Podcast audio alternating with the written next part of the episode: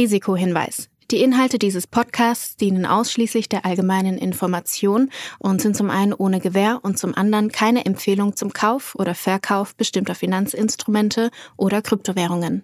Die Podcast-Hosts oder Gäste haben unter Umständen Positionen in den besprochenen Finanzinstrumenten oder Kryptowährungen. Es handelt sich hierbei nicht um Anlageberatung.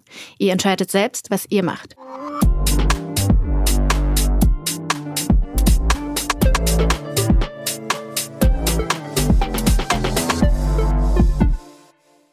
Folge 23 von Alles Coin, nichts muss. Und auch diese Folge wird wie immer unterstützt von Ultimate by Unstoppable, deinem Co-Piloten für die DeFi-Welt.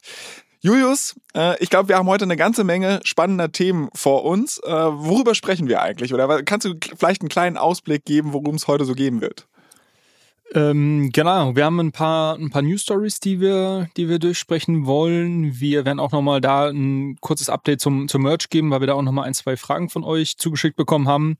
Wir sprechen über Chilis, was es mit Chilis und Fan-Tokens auf ihr sich hat. sehen, wie er gerade grinst. So, ich glaube, das wird geiler Scheiß. ähm, ich gebe mein Feedback, wie ich versprochen hatte. Ich habe die Ultimate-App getestet und ähm, was wir auch letzte Woche schon angekündigt haben, wir machen einen Deep Dive zu Dopex.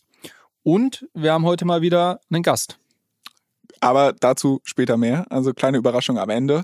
Wollen wir vielleicht noch gar nicht so viel zu verraten. Aber lass uns am besten gleich am Anfang starten. Und zwar bei den News. Was ist diese Woche denn so passiert? Genau, so die erste Sache, die ich mitgebracht habe, ist ähm, das So Rare. Ich glaube, über So Rare haben wir auch schon ein, zwei Mal gesprochen. Das ist ein, eines der wirklich sehr erfolgreichen europäischen Krypto-Startups oder Web3-Startups, wenn man so möchte. Die kommen aus äh, Frankreich und die haben vor gut zwei oder zweieinhalb Jahren so einen äh, Fantasy-Football-Game gelauncht. Das heißt, ich weiß nicht, der, der eine oder andere kennt das vielleicht, da kann man sich dann sein eigenes Team zusammenstellen und quasi ähm, eine, eine Mannschaft aufstellen an jedem Spieltag und je nachdem, nachdem, wie die dann auch performen, kriegt man dann quasi Punkte. Und in dem Fall ist es eben so, dass die einzelnen Spieler ähm, NFTs sind und da gibt es dann auch irgendwie unterschiedliche Seltenheiten, also so ein bisschen wie man das vielleicht noch früher von Panini-Stickern kennt. Da gibt es dann auch quasi den, den goldenen ähm, Lewandowski jetzt in den letzten Jahren äh, bei Bayern irgendwie, den gibt es dann nur ein paar Mal. Und das hat, äh, ja, das ist sehr erfolgreich. Es gibt einen riesen, riesen äh, Nutzerschaft dahinter, riesen Ökosystem. Es gibt sogar mittlerweile schon eigene, wenn man so möchte, so kleine, wie so kleine Hedgefonds, die quasi sich darauf professionalisiert haben, dieses Spiel zu spielen und halt die richtigen Karten zu kaufen zu verkaufen. Das ist so rare. Und da gab es jetzt diese Woche das große Announcement, dass die ihr Produkt hm, erweitern und jetzt auch mit der NBA und der NBAP, ich glaube, das ist irgendwie die, die Players Association, ähm, einen großen Deal äh, gemacht haben und NBA Sorare jetzt auch für NBA launchen. Also quasi weg von, vom reinen Fußball, ähm, jetzt noch ein zweites Produkt im Basketballbereich ähm, anbieten. Aber wir haben noch, ich kann mich noch erinnern, wir haben letzte Woche über die Flow-Blockchain gesprochen. Und ich glaube, da hattest du auch kurz über NBA Top Shots gesprochen, die ja darauf irgendwie laufen. Finden die wahrscheinlich nicht so geil, oder? Das ist auch das. Also äh, NBA Top Shots, rocked by die NBA. Das ist halt das Problem, ne? Also ähm, es sind so es sind so ein bisschen zwei unterschiedliche Produkte. Also NBA Top Shots, da kannst du so, die nennen das Moments, kannst du dann besitzen. Das sind so kurze Videos. Und zum Beispiel, wenn jetzt irgendein, weiß ich nicht, irgendein großer Basketballstar einen, einen coolen Dank macht, dann kannst du halt quasi, kaufst du dir so ein Päckchen, da sind irgendwie ein paar Moments drin. Also das ist dann wirklich so sehr, äh, sehr ähnlich zu der, zu der Sticker, ähm, zu den Stickern, die man früher irgendwie gekauft hat. Und wenn du Glück hast, ist halt dann ein seltener Moment drin wie ich jetzt so Rare verstehe, ist das schon auch eher wieder dieses Fantasy-Game. Also du, du äh, ähm, sammelst irgendwie deine, deine Spieler, deine Karten, stellst dann ein Team auf und wenn du halt ein gutes Team aufstellst, dann sammelst du irgendwie mehr Punkte. Also es ist schon ein bisschen unterschiedlich, aber natürlich, äh, irgendwie ist es conflicting. Und das Problem, was man halt da sieht, ist, dass halt die IP-Rechte bei der NBA liegen oder ähm, ja, ich glaube bei der NBA letztendlich und die natürlich nie eine Exklusivität rausgeben. Das heißt, man sieht es halt jetzt halt bei NBA Top Shots, die haben sich das halt irgendwie eingekauft für ein paar Jahre und wahrscheinlich die IP nur für dieses Segment, nur für dieses Moments, aber halt nicht für irgendwie NFT-based Fantasy-Basketball. Und das hat sich halt jetzt zu Rare geschnappt. Und ich glaube, die Spieler und wahrscheinlich auch Dapper Labs, die so ein bisschen dahinter stecken, werden da nicht so erfreut drüber sein. Und ich könnte mir sogar vorstellen, also NBA Top Shots ist ja jetzt eh schon nicht mehr so gut gelaufen, nachdem es diesen Hype gab, Anfang 2021. Und ich könnte mir vorstellen, dass das jetzt so ein bisschen der Todesstoß äh, sein wird dafür. Also Huiuiui, steile ja, These. Ja, äh, leider. Andere Sache, kurz noch, was mir zu Sorare einfällt. Ich konnte mich daran erinnern, wo die an den Start gegangen sind, weil die haben relativ hohe Wellen geschlagen, weil sie sehr hohes Funding auch einfach bekommen haben für ein europäisches Startup. Und da war es damals noch so, dass du gar nicht alle Lizenzrechte für alle Ligen weltweit hattest, sondern du konntest irgendwie so mit ein paar Vereinen spielen. Haben sie das dann jetzt im Fußball wenigstens einmal alles geklärt? Also kann man jetzt alles zocken oder verzetteln die sich da vielleicht ein bisschen und machen jetzt, äh, obwohl sie noch nicht mal Fußball alles geonboardet haben, jetzt NBA und Co.? Ja, also alles, alles weiß ich gar nicht. Ich habe Sorare ganz am Anfang mal gespielt, aber habe es dann irgendwann aufgehört, weil ich irgendwie auch die, ja, also ich, mir hat es einfach nicht, nicht so viel Spaß gemacht und ich glaube, das ist jetzt nicht so ein Ding, also da musst du schon irgendwie auch ein Interesse haben am, am Fußball dann und dann wirklich jeden Spieltag deine Mannschaft aufstellen und so weiter. Ich glaube, ansonsten kann man so ein bisschen spekulieren auf irgendwie einzelne Karten, aber da bleibt man nicht dauerhaft dran. Deshalb kann ich dir gar nicht genau sagen. Ich, ich habe mitbekommen, dass sie das Offering kontinuierlich ausgebaut haben und neue Vereine ongeboardet haben. Ob jetzt alle, alle dabei sind, weiß ich nicht, aber sie haben auf jeden Fall ein sehr, sehr großes Offering.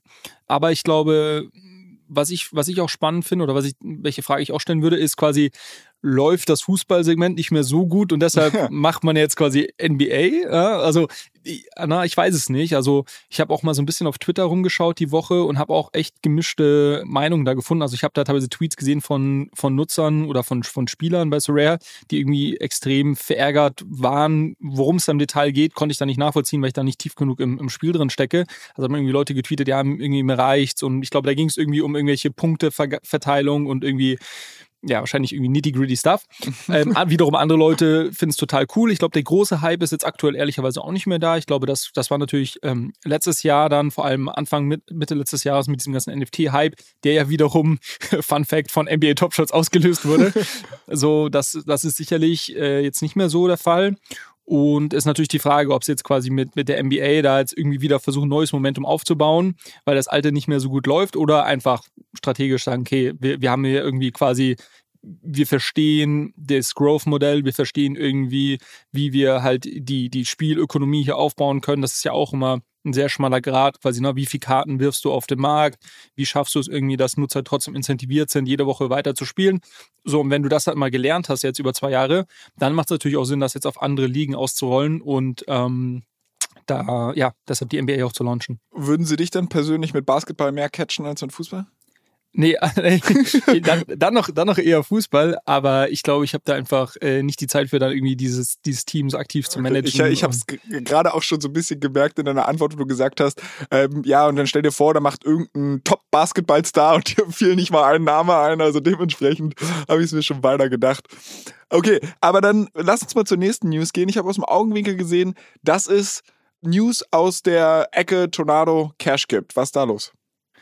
Genau, äh, wir hatten ja schon das Thema Tornado Cash und diesen, diesen Ban, den es durch das Treasury Department in den USA gab, äh, hatten wir schon ein paar Mal besprochen. Und ich hatte das ja damals auch so kommentiert, dass ich gesagt habe, ähm, weil du ja auch gesagt hast, quasi, äh, das ist jetzt nicht das erste Mal, dass die irgendwie gegen Seiten vorgehen. Und ich hatte ja damals gesagt, dass sie halt diesmal einfach mit einem Hammer draufgehauen haben und nicht quasi spezifisch einzelne Personen oder einzelne Adressen, was auch möglich gewesen wäre, ähm, auf diese Liste genommen haben, sondern die komplett kompletten Tornado Cash Smart Contracts und somit jeden und jede, die quasi über diese Smart Contracts in der Vergangenheit interagiert haben, de facto auch den Leuten damit schaden. Und da vielleicht eine ganz spannende Zahl. Ich habe da in den letzten Wochen noch mal ein bisschen eingelesen. Auch so ein, es gab ein, zwei gute Podcasts wirklich mit den führenden Leuten aus den USA, die sich da rechtlich mit diesen Thematiken beschäftigen. Irgendwie der Head of Legal Crypto bei äh, Andreessen Horowitz, irgendwie von Aave und so, und so ein paar, paar führende Köpfe haben da mal diskutiert. Ähm, und das habe ich mir angehört. Und was da spannend ist, dass die Experten sagen, dass circa drei, nur 30 Prozent des Volumens, das über Tornado Cash gegangen ist, möglicherweise mit diesen quasi illegalen Aktivitäten und Nordkorea und sowas in Verbindung gesetzt wird. Wir hatten ja damals auch gesprochen, du hast mich ja gefragt, quasi, was gibt es überhaupt für, für quasi na, legale Use Cases, um Tornado Cash zu nutzen? Und das ist halt schon spannend. Also ich hätte, ich hätte gedacht, dass es noch mehr gewesen ist, also noch mehr illegale Aktivität, aber scheinbar sind es nur 30 Prozent, äh, wird geschätzt, plus minus. Und da ist jetzt natürlich schon krass, wenn, wenn ich jetzt zurückkomme auf dieses Hammer-Argument. Das heißt, 70 Prozent der Aktivität waren irgendwie normale Nutzer, die vielleicht einfach ihre ähm, Anonymität bewahren wollten oder quasi nicht Zahlungen, die sie von irgendwelchen Jobs oder sonst was erhalten haben, auf eine gewisse Adresse, mit der vielleicht ihre Persönlichkeit verknüpft ist, verbinden wollten. Und da gibt es jetzt eben einzelne Leute, die jetzt auch dagegen klagen, die quasi genau dagegen jetzt vorgehen und sagen, okay, das ist halt nicht korrekt, quasi dieser, dieser Ansatz jetzt einfach da alles zu bannen, sondern man hätte das irgendwie spezifischer machen müssen. Und die gehen, glaube ich, sogar so weit und sagen, dass sie damit auch ihre äh, Befugnisse oder ihre Verantwortung überschritten haben mit dieser, mit dieser Vorgehensweise, das Treasury Department. Jetzt gab es einen ähm, Blogpost von Coinbase, die diesen Lawsuit finanziell unterstützen. Also die sind da jetzt nicht selber ähm, dabei. Das sind Einzelpersonen, ich glaube sechs Einzelpersonen, die jetzt dagegen klagen. Aber Coinbase finanziert das Ganze, weil sie sagen, okay, quasi wir sind, wir stellen uns hinter die Krypto-Community und wir wollen hier auch irgendwie Klarheit haben. Okay, aber ist wahrscheinlich auch eher Signaling Move als alles andere, oder? Weiß ich nicht. Also ich, ich, wie gesagt, nochmal, äh, ich habe mich da, ich habe da also zwei, drei Stunden diese, diese Podcast gehört zu dem Thema. Den und verlinken wir übrigens auch in den Show Notes. Kann ich raus, kann ich raussuchen, ja. Perfekt. Ich weiß nicht, ob man sich das antun möchte, aber äh, also, weil es halt so, schon sehr stark dann irgendwie um so, um so rechtliche Fragestellungen im amerikanischen Recht geht, wo, glaube ich, keiner von uns jetzt wirklich tief drinsteckt. Äh, nichtsdestotrotz ist es spannend, die Meinung dazu hören.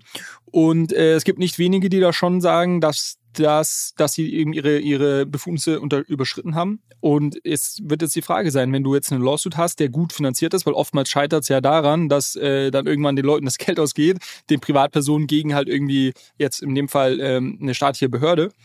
Und äh, wenn die jetzt so gut finanziert sind und sich auch die besten Anwälte dann holen können und so weiter, bin ich mal gespannt. Ich meine, das hilft jetzt niemandem akut heute, der irgendwie sein Geld in Tornado Cash stecken hat und nicht mehr drankommt.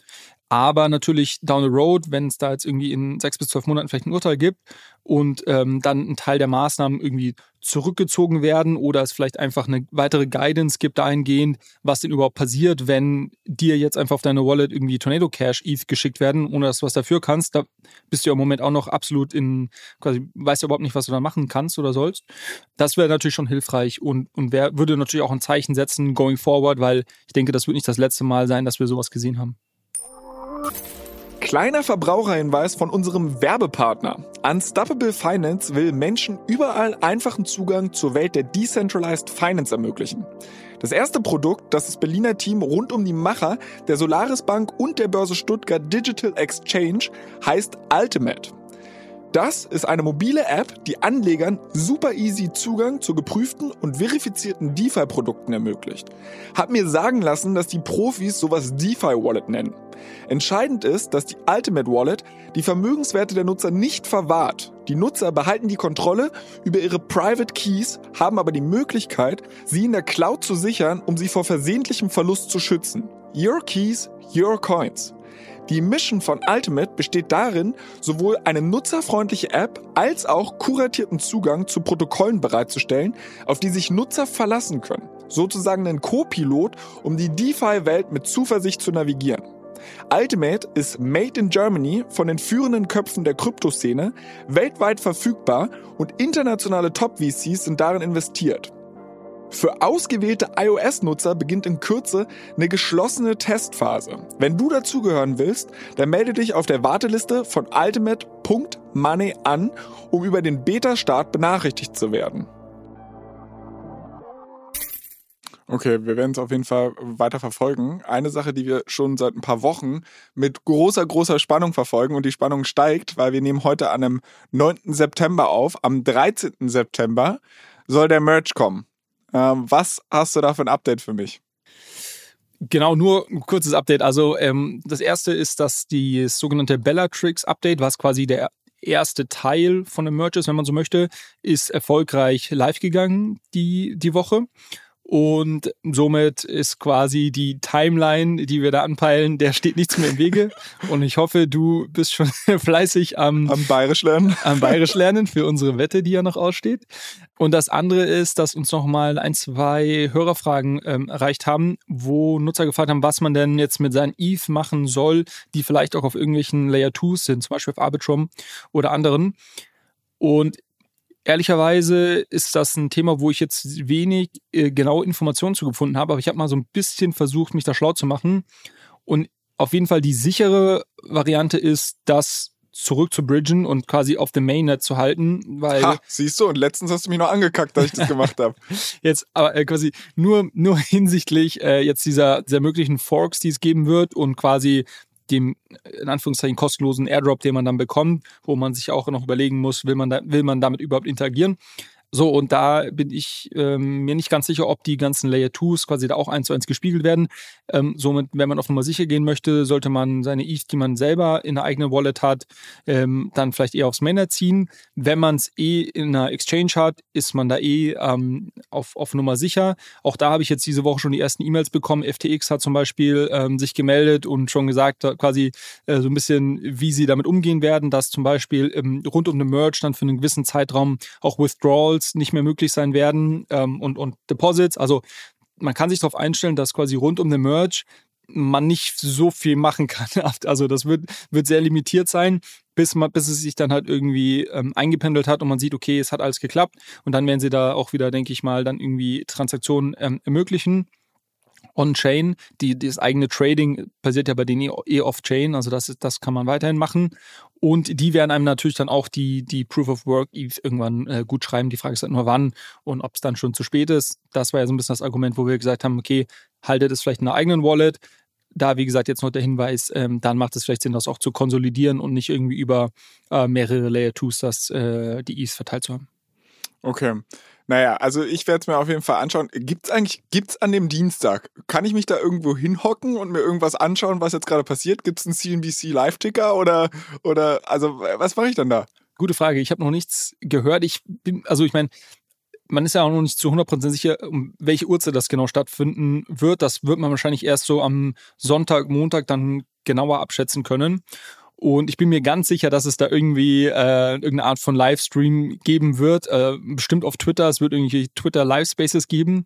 Ich bin kommende Woche in Berlin zur Berlin Blockchain Week und ähm, da bin ich mir auch ganz, ganz sicher, dass es da Dienstagabend auf diversen Side-Events und irgendwie Partys, die es geben wird, dass es da auch irgendeine Art von Live-Coverage geben wird wenn das dann alles so gut äh, glatt läuft, dann wird es da wahrscheinlich auch eine ganz, ganz ordentliche Party geben. Ja, du kannst ja dann ein paar, paar Updates geben auf unserem Instagram-Account, allescoin-pod, kannst du uns ja alle ein bisschen teilhaben lassen, was dann in Berlin so abgeht und, und wie gefeiert wird. Apropos feiern, und siehst du, die Überleitungen laufen hier schon wieder wie geschmiert. Du hast bei der Einleitung schon sehr gefeiert, weil du äh, Chilis Fan-Tokens angesprochen hast und ähm, ja, hast gegrinst wie so ein Honigkufenpferd. Was, was hat es damit auf sich? Warum ist das so eine geile Geschichte? Ja, genau. Also ich, also das, das ist jetzt ein Thema, was nicht ganz neu ist. Also diese Chilis ist eine Blockchain, die gibt es schon eine ganze Weile. Und ich habe das auch schon mal immer so ein bisschen aus dem Augenwinkel beobachtet, war aber da nie, nie sehr aktiv. Äh, unter anderem, also es geht um, um Sport, unter anderem, wie du schon vorhin gemerkt hast, bin ich da halt nicht der, teilweise, im, teilweise nicht so der Hardcore-Fan. Aber ich habe jetzt diese Woche einen weiteren Podcast gehört, wo einer der Gründer von Chilis äh, dabei war. Und der hat da mal so ein bisschen Ausblick gegeben, was da noch alles kommt. Und das fand ich wirklich crazy und wir kommen gleich auf die Details zu sprechen. Und deshalb dachte ich mir, das ist, äh, glaube ich, ein sehr cooles Thema, um heute mal vorzustellen. Unter anderem auch, weil uns ähm, ein paar Hörer mal geschrieben haben, dass wir doch gerne so Real-Life-Use-Cases nochmal durchsprechen äh, sollen. Wir hatten ja auch mal über Helium gesprochen. Und für mich irgendwie, und, und da bin ich gespannt, was du gleich sagst, fällt dieses Thema auch so ein bisschen in den Real-Life-Use-Case. Worum geht's? Also Chilis ist eine Blockchain, die es letztendlich äh, Sportvereinen ermöglicht, großen Sportvereinen ermöglicht, Fan-Tokens auszugeben. Die kannst du dir vorstellen, wie so eine Art Loyalty-System für Fans funktionieren. Das heißt zum Beispiel, die haben wirklich die ganzen großen Fußballvereine, zum Beispiel hat Paris Saint-Germain, hat einen Fan-Token mit denen rausgegeben und ich kann jetzt als Fan, kann ich mir hingehen und mir so einen Fan-Token kaufen. Auf deren Plattform, die so Socios heißt, werden wir alles, werden wir alles verlinken, beziehungsweise auf der App davon. Und warum macht man das? Na gut, also die, die Idee dahinter ist, ist ganz einfach, dass die meisten Vereine eine sehr globale Fangemeinde haben und eigentlich nur die wenigsten wirklich jedes Wochenende oder kommt jetzt auf die Sport drauf an, bleiben wir mal beim Fußball, irgendwie jedes Wochenende ins Stadion können. Das ist irgendwie ein kleiner Bruchteil. Und wie schaffst du es jetzt aber trotzdem, einen Großteil deiner Fangemeinde oder eine, eine größere Menge irgendwie daran zu beteiligen, zu aktivieren und, und mit denen irgendwie eine engere Bindung aufzubauen. Und da kommen halt genau diese Fan-Tokens ins Spiel. Denn wenn ich so einen Fan-Token halte, habe ich gewisse Rechte und kann über gewisse Themen abstimmen. Und das sind dann so Themen wie, welche Musik wird im Stadion gespielt, wenn ein Tor fällt? Wie wird die Kapitänsbinde designt? Welche Nummer soll irgendwie der Supertransfer, der über den Sommer announced wurde, welche ähm, Rückennummer soll der tragen? Ähm, wie soll der Bus, mit dem das Team ähm, ins Stadion fährt oder zu Auswärtsspielen fährt, irgendwie designt werden? Also all solche Themen, wo, also wo ich schon sagen würde, ich glaube, so echten Fans ist das eine Herzensangelegenheit, da irgendwie mit dabei zu sein. Und, und das finde ich halt ein richtig cooles Modell. Und man muss sagen, die sind ultra erfolgreich, wenn es darum geht, mit wem die alles äh, Kollaborationen haben. Also die haben in Europa gestartet, auch das sind wiederum Franzosen und haben halt irgendwie mit äh, Barcelona, Paris Saint-Germain, mit äh, Milan, äh, Juventus und irgendwie die ganzen top-europäischen Clubs haben die schon solche Fan-Tokens live ähm, und haben die auch sehr erfolgreich gelauncht. Und was jetzt, ähm, warum es jetzt irgendwie heute nochmal mitbringen, was der Gründer eben in diesem Podcast gesagt hat, ist, dass sie bereits über 20 NBA-Teams gesigned haben und ich glaube auch ungefähr äh, genauso viel NFL-Teams, also American Football-Teams und jetzt sehr zeitnah auch in den USA dann launchen werden mit solchen Projekten, was halt schon einfach sehr, sehr groß ist, wenn du diese ganzen AAA-Sportvereine hast, die mit dir irgendwie solche Fan-Tokens launchen. Und das ist nicht so, dass das irgendwie jetzt irgendwie so ein kleines äh, Krypto-Projekt ist, sondern wenn du auf die Instagram-Kanäle gehst von den Fußballvereinen, äh, die bewerben das halt alle richtig aktiv. Also das ist schon, äh, das ist ziemlich groß. Und ähm, wahrscheinlich einer der größten Real-Life-Use-Cases, wenn man sich mal überlegt, wie viele Menschen das letztendlich irgendwie interagieren und, und Exposure dazu haben, den wir so haben in der Kryptowelt. Was sagst du, Flo? Ah, ich weiß, also ich würde jetzt aus zwei Perspektiven darauf blicken. Die erste aus einer Business-Seite für Chilis, also sprich die Blockchain, die dahinter steht. Mega smarter Growth Hack, weil ich meine, du kriegst halt relativ viel kostenlose PR, also wahrscheinlich wird es da auch Deals geben und ich könnte mir sogar vorstellen, dass die die Tokens nicht verticken an, an die Fußballvereine, sondern die Fußballvereine, da gibt es wahrscheinlich irgendwelche Shared Revenue Deals oder irgendwie sowas. Aber es ist halt super, super geil, weil du halt instant Reichweite bekommst. Und deshalb finde ich schon mal sehr, sehr smart. Was jetzt tatsächlich diesen Real-Life-Use-Case angeht, okay, cool, ich finde es irgendwie schön, ich darf über einen Bus entscheiden oder so, aber ich bin jetzt auch nicht dieser Hardcore-Sportfan, der da super engaged ist und denen das irgendwie äh, juckt, welche Farbe der Bus hat oder welche Rückennummer Messi trägt oder so. Ich kann mir aber gut vorstellen, dass es Leute gibt, die genau sowas feiern. Ich, ich wollte gerade sagen, also ich glaube, da sind wir, glaube ich, einfach genau die, genau die zwei Falschen, die über dieses Thema diskutieren. Also ich wenn ich mal so überlege, so im erweiterten Freundeskreis, da fallen mir einige ein, denen das eine Herzensangelegenheit ist, welcher Song im Stadion läuft. Und ich habe dir nur die, die erste Hälfte, sag ich mal, äh, der, der Benefits gerade erzählt. Also das eine ist quasi, wenn du diesen Token kaufst und hältst, diesen Fan-Token, dann kannst du halt über gewisse Sachen abstimmen, solange du den hältst. Die zweite Sache ist, ähm, solange du den hältst, kriegst du gewisse NFTs gemintet. Sagen wir, du hältst jetzt einen Fan-Token, äh, ich weiß gar nicht, wer letztes Jahr die Champions League gewonnen hat. Egal. Sagen wir mal Paris. sagen wir mal Paris. Ich, ich, warte, warte, ich glaube, es war Tuchel. Äh, den haben sie doch gerade gefeuert. War das, das nicht war, Chelsea? Das war im Jahr davor. Das war im Jahr davor. Ach so. Ah, Liverpool. Liverpool-Fan-Token, du hältst den, den gibt's glaube ich gar nicht, aber egal. Und äh, die gewinnen die Champions League und dann kriegst du quasi automatisch ein NFT in deine Wallet gemintet weil du quasi zum Zeitpunkt, als sie die Champions League gewonnen haben, einer der, weiß ich nicht, paar tausend, paar hunderttausend warst, die so ein Fan-Token halten.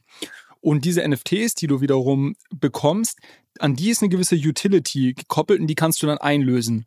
Zum Beispiel haben die in jedem Stadion ähm, von Vereinen, mit denen sie zusammenarbeiten, so eine VIP-Lounge. Und du kannst dann halt, und der hat das irgendwie so eine Zahl genannt, äh, ich, ich muss jetzt irgendwie fünf, über 15.000 Tickets in VIP-Loungen haben die letztes Jahr rausgegeben an ihre Nutzer, die quasi diese Fan-Tokens halten. Und da muss ich sagen, das ist halt schon irgendwie coole Utility. Oder du kannst halt irgendwie Meet and Greet mit den Superstars der Vereine äh, dann gewinnen und so weiter. Also all solche Sachen, irgendwie signierte Shirts und was weiß ich was. All solche Sachen, wo du, glaube ich, als Fan schon sagen würdest, mega cool. Und das ist halt schon irgendwie echter, echter Value.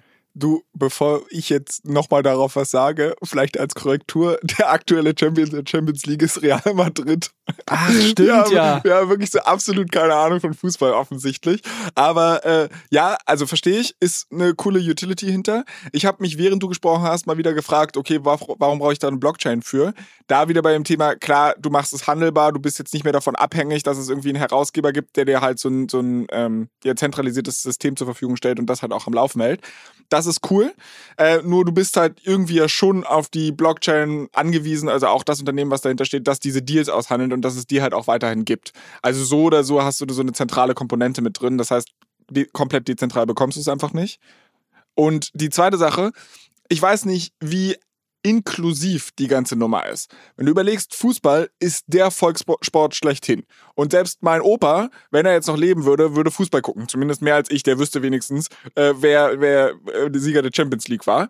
Und dass ich halt einfach sage, der würde sich niemals einen Fan-Token holen. Also vielleicht ist es der Growth Hack schlechthin fürs Ökosystem, Leute überhaupt ins Web 3 zu bekommen weil sie halt sagen, ich interessiere mich für Fußball, ich will darüber entscheiden, welche scheiß, äh, welche scheiß Lied irgendwie bei dem Tor fällt oder gespielt wird, wenn ein Tor fällt. Vielleicht motivierst du die Leute dazu zu sagen, leg dir einen Account bei irgendeiner Kryptobörse an, kauf dir Kryptowährungen, kauf dir einen Fan-Token und so weiter, äh, mach dir eine Metamask. Vielleicht kriegst du die Leute da geonboardet, aber meine, meine Vermutung wäre, dass nur ein ganz kleiner Teil der Fangemeinschaft dann tatsächlich daran partizipiert weil halt die Technologie einfach noch zu hürdenreich ist. Mm, ja, ein paar Punkte dazu. Also zum ersten, du hast gerade gesagt, mit dem quasi, dass du trotzdem eine Blockchain brauchst am Ende des Tages. Was ganz spannend ist, wenn du dir die Kommunikation von denen anschaust, es fällt nirgendwo der Begriff Krypto, Blockchains, sondern sie sprechen über Digital Assets und irgendwie Digital Tokens. Also quasi das ist schon mal was, was ich sehr spannend finde, weil oftmals versuchen ja ähm, Unternehmen und, und Produkte dann irgendwie so diesen Kryptoaspekt in den Vordergrund zu stellen, was ich glaube, was ein harter Fehler ist, weil quasi bei mindestens genauso vielen Leuten stößt irgendwie das Thema Krypto auf, wie irgendwie wahrscheinlich noch viel mehr, als die, die sich dann letztendlich darüber freuen. Also ich ja. glaube, das ist schon mal ein sehr smarter Move. Was auch ähm, der Fall ist, ist, dass du eben nicht diese Krypto-Experience, also du brauchst keine Metamask und du lädst dir deren App runter, die kannst du dir im iOS, äh, im Apple Store runterladen, kannst da irgendwie super easy deine, deine ähm, Euro oder Dollar gegen ähm, Chilis-Tokens tauschen. Also das ist quasi so eine also wirklich no, total non-Crypto-Experience, sondern sehr, sehr smooth und kannst dann halt diese Fan-Tokens kaufen. Also ich glaube, das hat sehr wenig von irgendwie dieser komplizierten Kryptowelt, ähm, wo du ganz meintest, dass, dass es quasi Leute diskriminiert. Also von daher glaube ich, dass das eher was ist, wo ja so gut wie jeder, du musst halt irgendwie wahrscheinlich so ein bisschen digital sassy sein und irgendwie eine App installieren können und so weiter, ähm, was ja mittlerweile die meisten Leute können. Also das glaube ich nicht. Und zu dem letzten Punkt quasi, wer kauft sich wirklich solche Tokens? Da würde ich dir sehr stark widersprechen, weil auch wenn es jetzt in der Vergangenheit keine digitalen Fan-Tokens, Leute haben doch schon jeden Quatsch gekauft die letzten Jahre, die sie kaufen konnten, um irgendwie sich als Superfan herauszustellen. Sei es irgendwie, äh, weiß nicht, jedes Mal, wenn jemand irgendwie Meister wird oder Champions League gewinnt, äh, schneiden die Leute irgendwie ein Stück vom Rasen aus und das wird auf Ebay für irgendwie hunderte, tausende Euro versteigert. Das ist doch genau das Gleiche. Oder irgendwelche seltenen Trikots, irgendwelche besonderen limitierten Schals, was weiß ich was, ähm, irgendwelche Jahreskarten, die dann eingerahmt werden und so weiter. Ähm, in, den USA gibt es diesen ganz riesen äh, Sammlermarkt rund um so Baseballkarten und auch NBA-Karten und so weiter. Also das glaube ich nicht. Ich glaube, quasi, um bei deinem Beispiel zu bleiben, dein Opa hätte halt früher was anderes gekauft, um, um irgendwie sich als quasi Superfan äh, vielleicht herauszustellen oder seine irgendwie Leidenschaft oder Liebe zu einem Verein irgendwie zum Ausdruck zu bringen das ist quasi jetzt einfach die nächste Evolution dessen und, und quasi ist die Frage, ob diese Fan-Tokens das quasi in den nächsten Jahren gut bedienen können. Ich glaube, dass sie da auf einem ganz guten Weg sind und ich bin halt einfach unglaublich fasziniert davon, wie erfolgreich die Business Development betreiben und mit welchen wirklich ja, Top-Vereinen, genau. die diese Kollaboration machen. Und es scheint zu funktionieren. Also, äh, wenn du jetzt die Preise von diesen ganzen Fan-Tokens anschaust, ich habe da mal so ein bisschen Research jetzt gemacht, die sind natürlich auch alle nicht mehr da, wo sie mal am Höhepunkt waren. Viele sind aber ungefähr auf dem Level, wo sie, wo sie initial ausgegeben wurden. Also, die wurden irgendwie alle, die meisten sind letztes Jahr irgendwann gelauncht. Dann gab es irgendwann einen riesen Hype natürlich. Äh, irgendwie alles ist mal fünf, mal sechs nach oben gegangen. Das hat sich jetzt wieder nach unten korrigiert. Aber die sind jetzt nicht irgendwie ins Bodenlose gefallen was irgendwie so ein bisschen davon zeugt, dass Leute, die anscheinend langfristig halten und irgendwie schon Interesse daran haben, äh, irgendwie auch sich an diesen Abstimmungen und so weiter zu beteiligen. Mein letzter Punkt dazu, was ich mal richtig spannend fände, und da werde ich mal ein bisschen Research machen, ob wir mal ein paar Zahlen dazu finden, wie aktiv denn Leute wirklich diese Fan-Tokens nutzen. Also quasi stimmen die am Ende des Tages wirklich ab oder ist das mehr so, äh, irgendwie, ich habe mir mal so einen AC Mailand-Token gekauft und der liegt halt jetzt irgendwie in dieser App rum, aber ich mache nichts am Ende des Tages quasi sind die wirklich aktiv und engaged und stimmen irgendwie jede Woche dann darüber ab, worüber sie auch halt abstimmen können und äh, lösen dann ihre NFTs für irgendwelche VIP-Tickets ein und so weiter. Ähm, wenn das der Fall ist, dann wäre ich extrem bullish auf Chilis und auf das ganze Ökosystem. Wenn das nicht der Fall ist, dann wäre ich da ein bisschen vorsichtiger. Ähm, genau, aber deshalb, ich wollte es mal vorstellen. Und äh, wenn ihr uns, äh, wenn ihr das Thema spannend findet, können wir da auch nochmal tiefer reingehen und uns auch nochmal die Tokenomics anschauen, weil das eine ist ja quasi, dass man das aus einer Fanperspektive vielleicht spannend findet und jetzt schaut, okay, gibt es irgendwie meinen Verein schon und kann ich da irgendwie einen Token kaufen? Das andere ist natürlich, dass man sich, wenn man jetzt sieht, okay, die, die gewinnen gerade so ein bisschen diesen Space des ähm, Sports, Loyalty, NFT-Space, äh, dann kann man natürlich auch bullish auf, auf Chilis und auf, auf den Token und die Blockchain sein. Ähm, dafür würden wir uns dann aber vielleicht nochmal einen Deep Dive machen. Aber auch da kommt wieder dieses Ding, was du gerade schon bei der NBA angesprochen hast. Die Rechte liegen halt immer noch bei den Ligen, Vereinen und Co. Könnte halt auch so ein Ding sein, dass. Ja, aber das ist ein, du hast einen sehr starken Lock-in-Effekt. Also das ist das, was ich vorhin meinte. Ich habe da mal so ein bisschen rumgeschaut. Die, die sind unglaublich, also die Vereine teilen das sehr aktiv und, und quasi deren Aktivitäten sind unglaublich stark jetzt schon auf diese Plattform und, und ähm, auf die Fan-Tokens, die sie bereits rausgegeben haben. Ja, du würdest wahrscheinlich Hardcore-Fans krass vergraulen, wenn du jetzt nochmal genau. einen Plattform-Switch machst. Du kannst ja jetzt nicht nochmal einen neuen Token rausgeben und, und quasi äh, und äh, deshalb glaube ich, dass du da schon einen Login-Effekt hast und deshalb finde ich es ja so spannend, wenn die jetzt die ganzen großen Vereine in Europa schon am Fußballbereich und jetzt in den USA schon über irgendwie 20 NBA-Teams haben. Ich glaube, es gibt irgendwie nur 50 oder sowas. Also wer soll da noch kommen? Das ist dann irgendwann schon Winner takes it all. Und ähm, ja, wir werden es beobachten. Schreibt uns, was ihr davon haltet. Ich, ich fand es einfach unglaublich spannend. Und vor allem, also wenn wir unter unseren Hörern Leute haben, die solche Tokens überhaupt besitzen, dann gern halt auch in unseren Instagram-Account allescoin-pod, ähm, inwiefern oder wie aktiv ihr diese Coins tatsächlich nutzt. Und nutzen und da sind wir wieder bei einer Überleitung. Hast du diese Woche, äh, also du hast genutzt Ultimate, äh, nämlich die, die App unseres äh, Sponsors, die halt im Grunde genommen noch gar nicht live ist, sondern du hast ja dich mehr oder weniger auf die Warteliste gesetzt, äh, hast dann irgendwie Glück gehabt, dass du jetzt so einen Early Access Zugang hattest. Und deshalb bin ich gespannt, was du zu berichten hast. Wie findest du es? Oder was machen die überhaupt? Erstmal vielleicht äh, das vorweg. Was kann man jetzt schon machen? Was ist vielleicht Vision und wie, wie findest du es? Wo hapert es noch? Ähm, wo müssen wir Peter mal anrufen und sagen, du, hier musst du nochmal nachbessern? Genau, nee, ähm, also ich habe im Apple-Ökosystem ist es ja so, bevor du die App quasi in den App Store stellst, kannst du sie davor dir schon in Testflight äh, runterladen und kannst dann, dazu brauchst du quasi so einen Testerzugang, den hatte ich jetzt eben und kannst dann das, was dort in quasi einer Beta-Version live ist, kannst du dann verproben. So, das habe ich gemacht, mir die App runtergeladen. Erstmal das Onboarding fand ich sehr einfach. Ähm, du, du wirst quasi auch darauf hingewiesen, dass es hier eine Seed Phrase gibt. Ne? Eine Sache, die ja bei Ultimate sehr wichtig ist, ist, dass, dass es eben nicht so eine äh, C-DeFi-Lösung ist, wo du am Ende des Tages halt äh, dann irgendwie, äh, so wie bei Celsius oder sowas, dann deine, deine Assets wechseln, sondern es ist äh, True DeFi, das heißt, du hast selber, du erzeugst eine Wallet und hast halt auch dann den, den entsprechenden Recovery Key, den du dir entweder aufschreibst, merkst, äh, speicherst oder irgendwie du kannst auch so einen Cloud Backup machen. Und dann hast du halt eine Solana-Wallet erstellt. Ne? Man muss sagen, die, die bauen jetzt erstmal primär auf dem Solana-Ökosystem auf. Ich glaube, so ich sie verstanden habe, wollen sie mittelfristig auch noch weitere ähm, Ökosysteme vielleicht dazu nehmen. Aber in dem Fall hat man quasi eine Solana-Wallet erstellt. Und dann kannst du erstmal zwei Sachen machen, ne? weil bevor du quasi aktiv wirst, musst du ja erstmal irgendwie Geld reinbekommen, um, um was machen zu können. Entweder kannst du natürlich von einer bestehenden Solana Wallet oder von einer vielleicht zentralen Börse, wo du schon mal was gekauft hast, kannst du irgendwie an deine Adresse dann ähm, äh, irgendwie was hinschicken. Oder du kannst auch sehr einfach, die haben äh, MoonPay integriert, was so eine Krypto-On-Ramp ist, kannst du sehr einfach auch einfach Krypto kaufen in wenigen Klicks mit per Kreditkarte und, und so weiter. So, und äh, ich habe dann, ich habe ersteres gemacht, also ich habe äh, ja schon eine Solana Wallet und habe mir dann mal so ein paar USDC darüber geschickt. Aber kann ich, also muss ich mir die hin und her schicken oder kann ich nicht einfach, also ich glaube, Phantom hatten wir ja vorher gesprochen, das ist ja, glaube ich, eine Solana-Wallet, mhm. da habe ich ja jetzt Solana drauf. Mhm.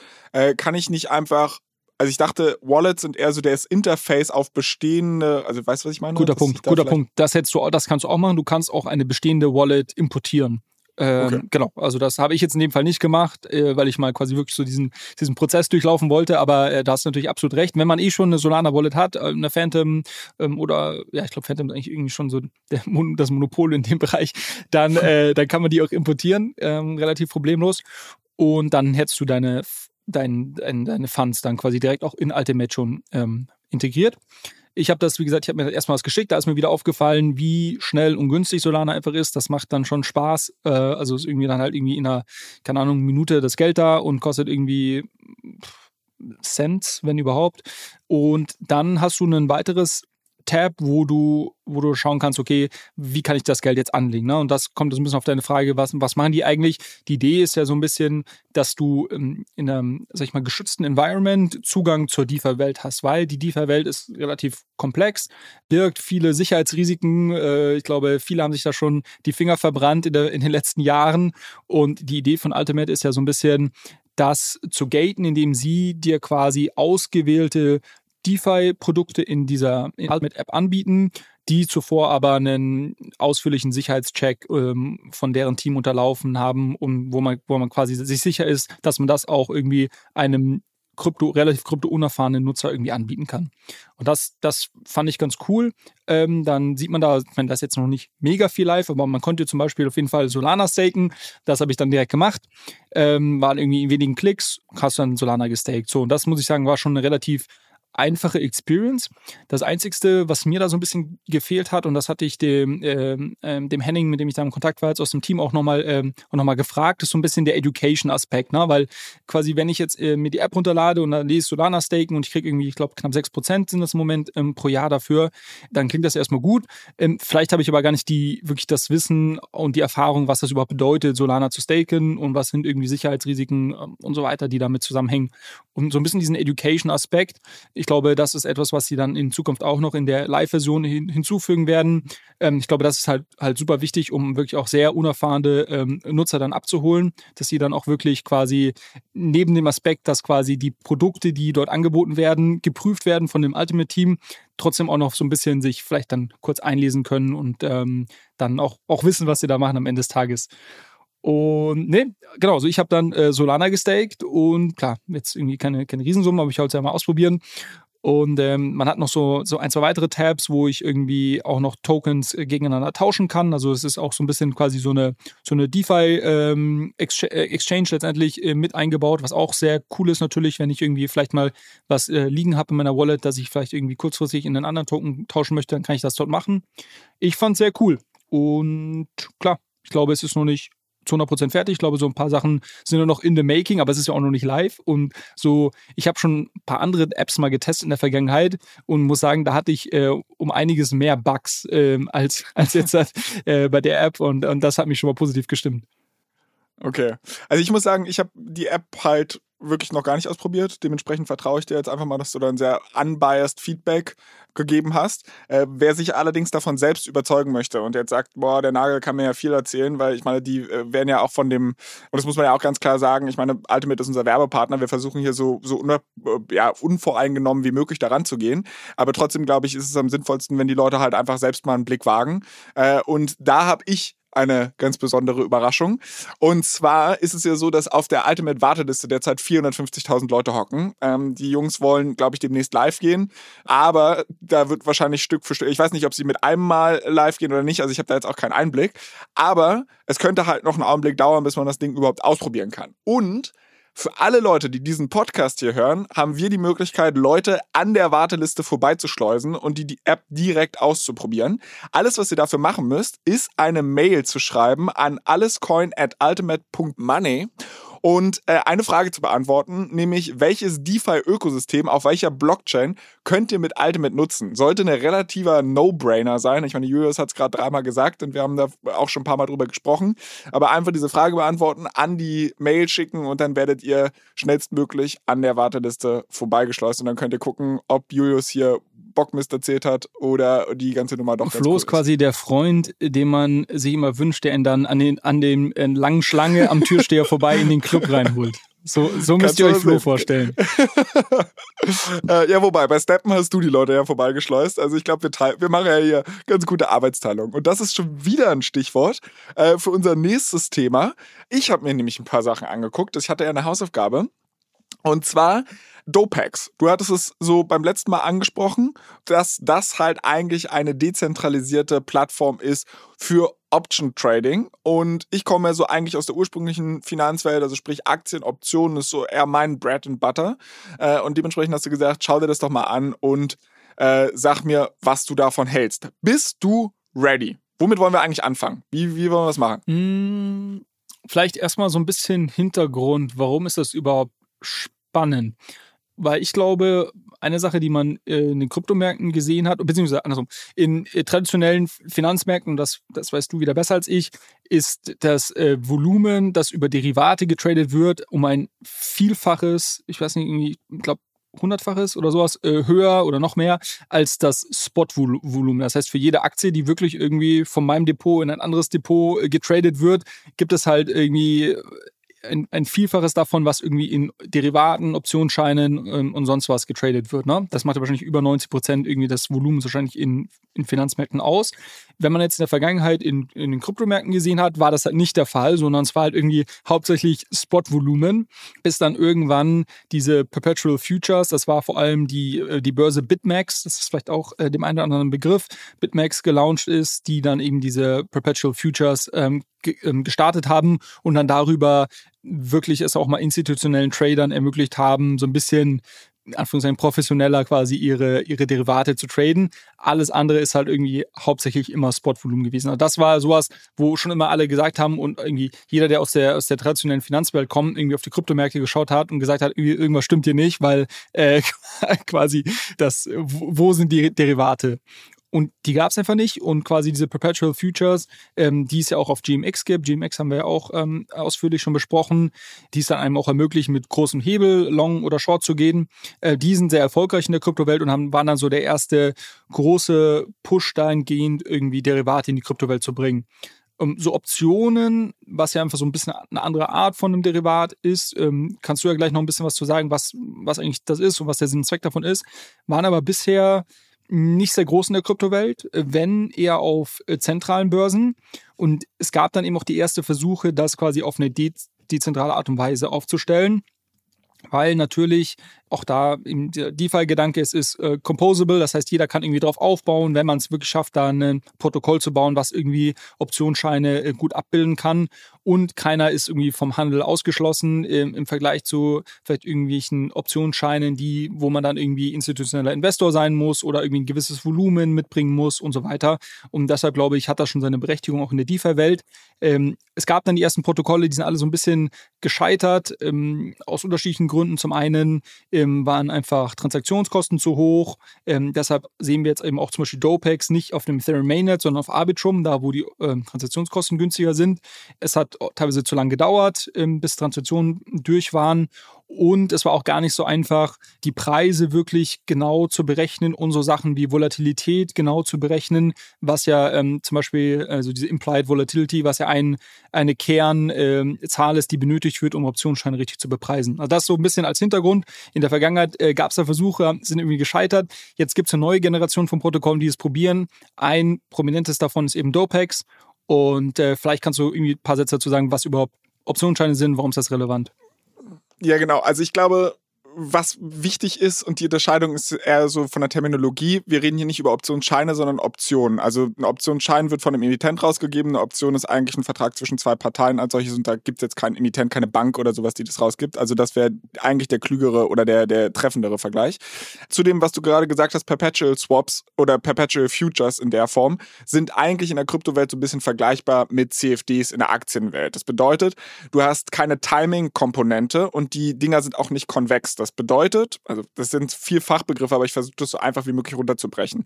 Ähm, bedeutet, wenn du ein Perpetual Future nimmst, dann kannst du gehebelt auf steigende oder fallende Kurse setzen und ähm, deine einzige je nachdem, wie groß dein Hebel ist, desto geringeres Risiko oder desto schneller wirst du aus der Position ausgestoppt. Hast, hast du also ja mal vorgemacht, so, ne? Genau, genau. Das funktioniert so ein bisschen wie ein Knockout-Zertifikat. Das heißt, ich setze bei Ether zum Beispiel auf steigende Kurse und dementsprechend, solange Ether steigt, ist alles gut. Fällt Ether unter einen bestimmten Punkt, werde ich liquidiert und mein Collateral, also meine Sicherheit, die ich hinterlegt habe, ist weg.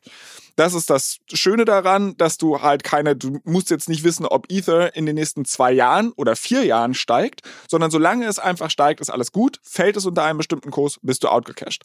Eine Option funktioniert anders, denn sie gibt dir einen bestimmten Zeitraum vor. Das heißt, du schließt eigentlich eine Wette ab und sagst, dass Ether in drei Wochen bei einem Kurs, der höher oder niedriger steht als dieser, auf welchem Pfad Ether diesen Preis aber erreicht, ist vollkommen egal. Also mal angenommen, das droppt zwischendurch auf Null, dann wirst du nicht ausgestoppt, sondern alles, was halt eigentlich zählt, ist, wo ganz am Ende deiner Optionslaufzeit Ether steht. Und bei Optionen gibt es eigentlich zwei verschiedene, also du kannst unglaublich komplizierte Strategien damit fahren. Aber im Grunde genommen ist es, glaube ich, am einfachsten, wenn man die zwei Arten von Optionen mal erklärt. Das ist eine Call-Option und das ist eine Put-Option. Eine Call-Option bietet mir das Recht oder gibt mir das Recht, ein bestimmtes Asset zu einem festgelegten Zeit in einem bestimmten Zeitraum zu kaufen. Bedeutet, wenn ich eine Call-Option zum Beispiel von dir kaufe mit einem, einem Preis von Ether, sagen wir mal jetzt 2000 Euro, äh, dann habe ich, und wir sagen jetzt nächste Woche, also du räumst mir das Recht ein, nächste Woche von dir Ether für 2000 US-Dollar zu kaufen dann wäre das eine Call-Option. So, das bedeutet halt, in dem Augenblick, wenn Ether nächste Woche bei 1800 Dollar steht, werde ich diese Option nicht auslösen, weil es ergibt für mich keinen Sinn. Ich kann am Markt Ether günstiger kaufen, als äh, ich es bei dir kaufen kann.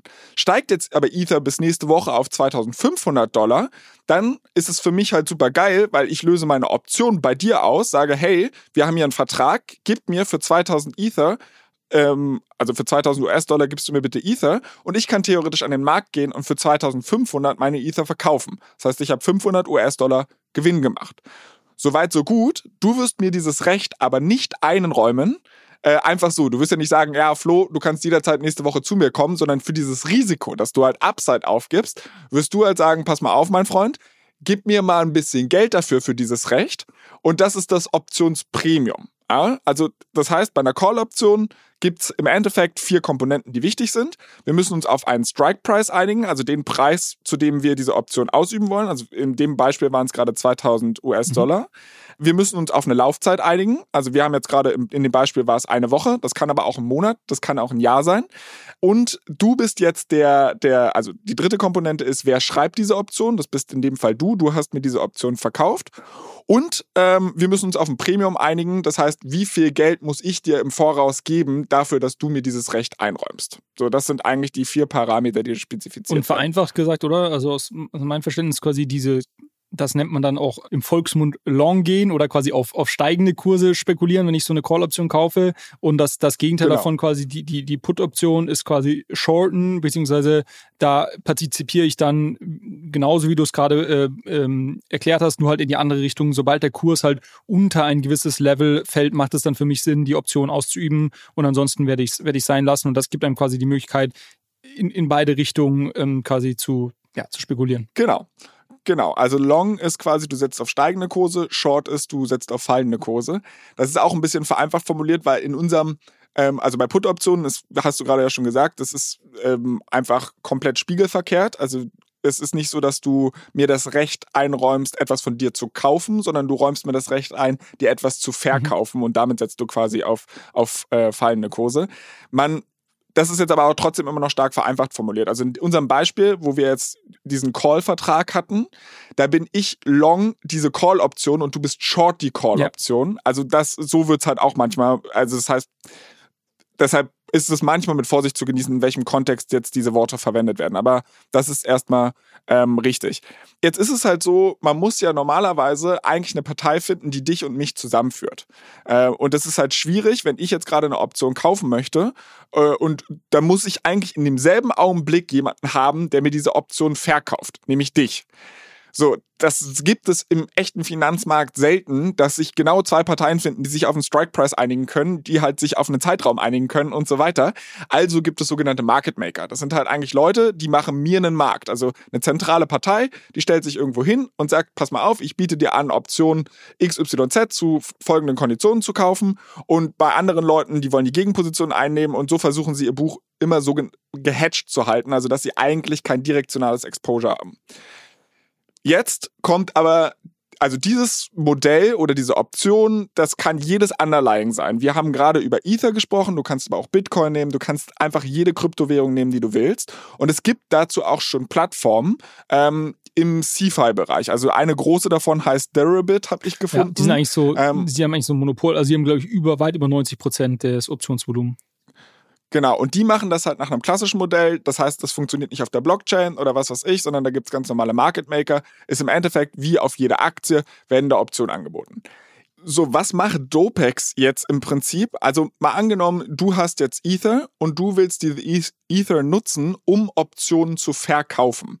Bedeutet, ähm, also du hast jetzt zum Beispiel die These, dass du sagst, ich habe jetzt Ether bei 1700 US-Dollar. Ich bin zwar langfristig bullish, aber ich glaube jetzt nicht, dass die Option in den nächsten oder das Ether in, den nächsten, in der nächsten Woche auf 2000 US-Dollar mhm. steigt. Ne?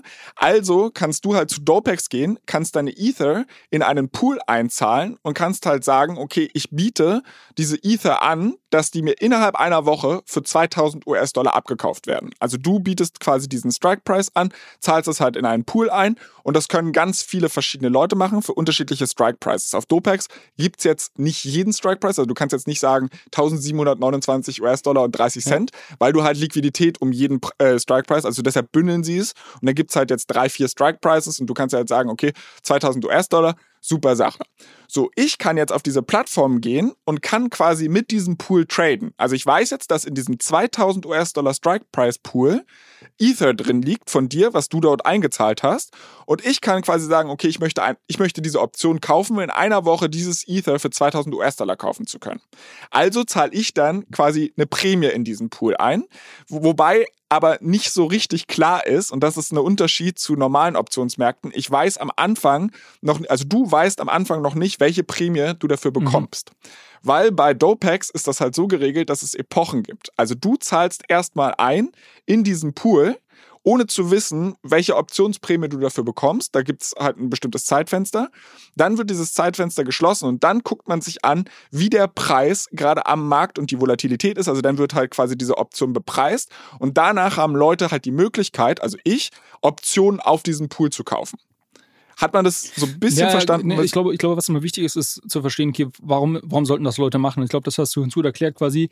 Auf der einen Seite hast du Leute, die besitzen irgendwelche äh, Assets, sagen wir mal, bleiben wir bei dem Beispiel Ether, die gehen jetzt nicht davon aus, dass sich das irgendwie in der der kurzfristigen Zeit halt irgendwie brutal in eine Richtung ähm, bewegt und sagen deshalb, okay, ich möchte aber irgendwie trotzdem arbeiten mit meinen Assets, deshalb zahle ich zum Beispiel ein Ether in diesen Pool ein und gebe, ermögliche so mit anderen Leuten quasi eine Option darauf zu kaufen. Und warum ist das für mich interessant? Weil ich halt eben diese Optionsprämie dann verdiene und das ist quasi, das ist dann meine, meine Verzinsung darauf, dass ich quasi diesen, äh, diesen Asset hier in den Pool lege. Auf der anderen Seite hast du halt Leute, die, die sagen, okay, ich möchte jetzt nicht heute schon mir irgendwie teuer für irgendwie 1700 äh, oder wie viel auch immer es gerade ist, ähm, jetzt ein Ether kaufen, sondern ich möchte jetzt vielleicht nur mal für irgendwie 50, 60 Dollar oder, oder Euro ähm, mir diesen Optionsschein kaufen. Und dann weiß ich irgendwie in einer Woche oder in, in zwei Wochen, wie auch immer quasi der Zeitraum gelegt wird, ob, ähm, ob ich dann meine Option ausübe oder nicht. Und genau, ich glaube, das sind, das sind ja so die, die beiden äh, Gründe, warum Leute quasi das überhaupt nutzen sollen. Und ich glaube, was ganz spannend ist, was du auch erklärt hast, ist, dass über diesen Pool eben genau dieses Problem gelöst wird, was halt in einer zentralen Welt dann der, der Market Maker übernimmt, quasi unterschiedliche Nachfragen und Angebote zusammenzuführen.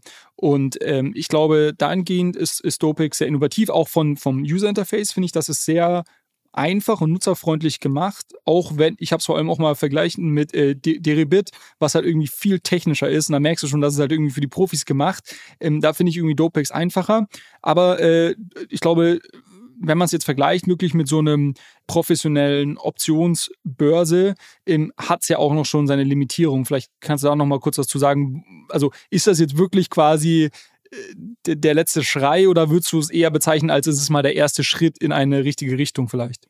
Das ist also meines Erachtens für jeden ernstzunehmenden Optionshändler absolut noch nicht brauchbar, dieses mhm. Tool. Also wofür es halt super, super spannend ist, ist für jemanden wie dich, der halt sagt, okay, ich will meine Ether vielleicht staken, also quasi für die Leute, die Liquidität providen, ist es, finde ich, schon ganz cool, weil du hast quasi die Möglichkeit, sogenannte Covered Calls, also das ist im Endeffekt, was du machst, du legst halt deine Ether rein, zahlst halt ein bisschen, also kassierst dafür Optionsprämien und gibst dafür halt Upside auf. Ne? Weil wir haben jetzt gerade dieses Strike-Beispiel gebracht, äh, 2000 US-Dollar. Mal angenommen, Ether steigt auf 2300 US-Dollar bis nächste Woche.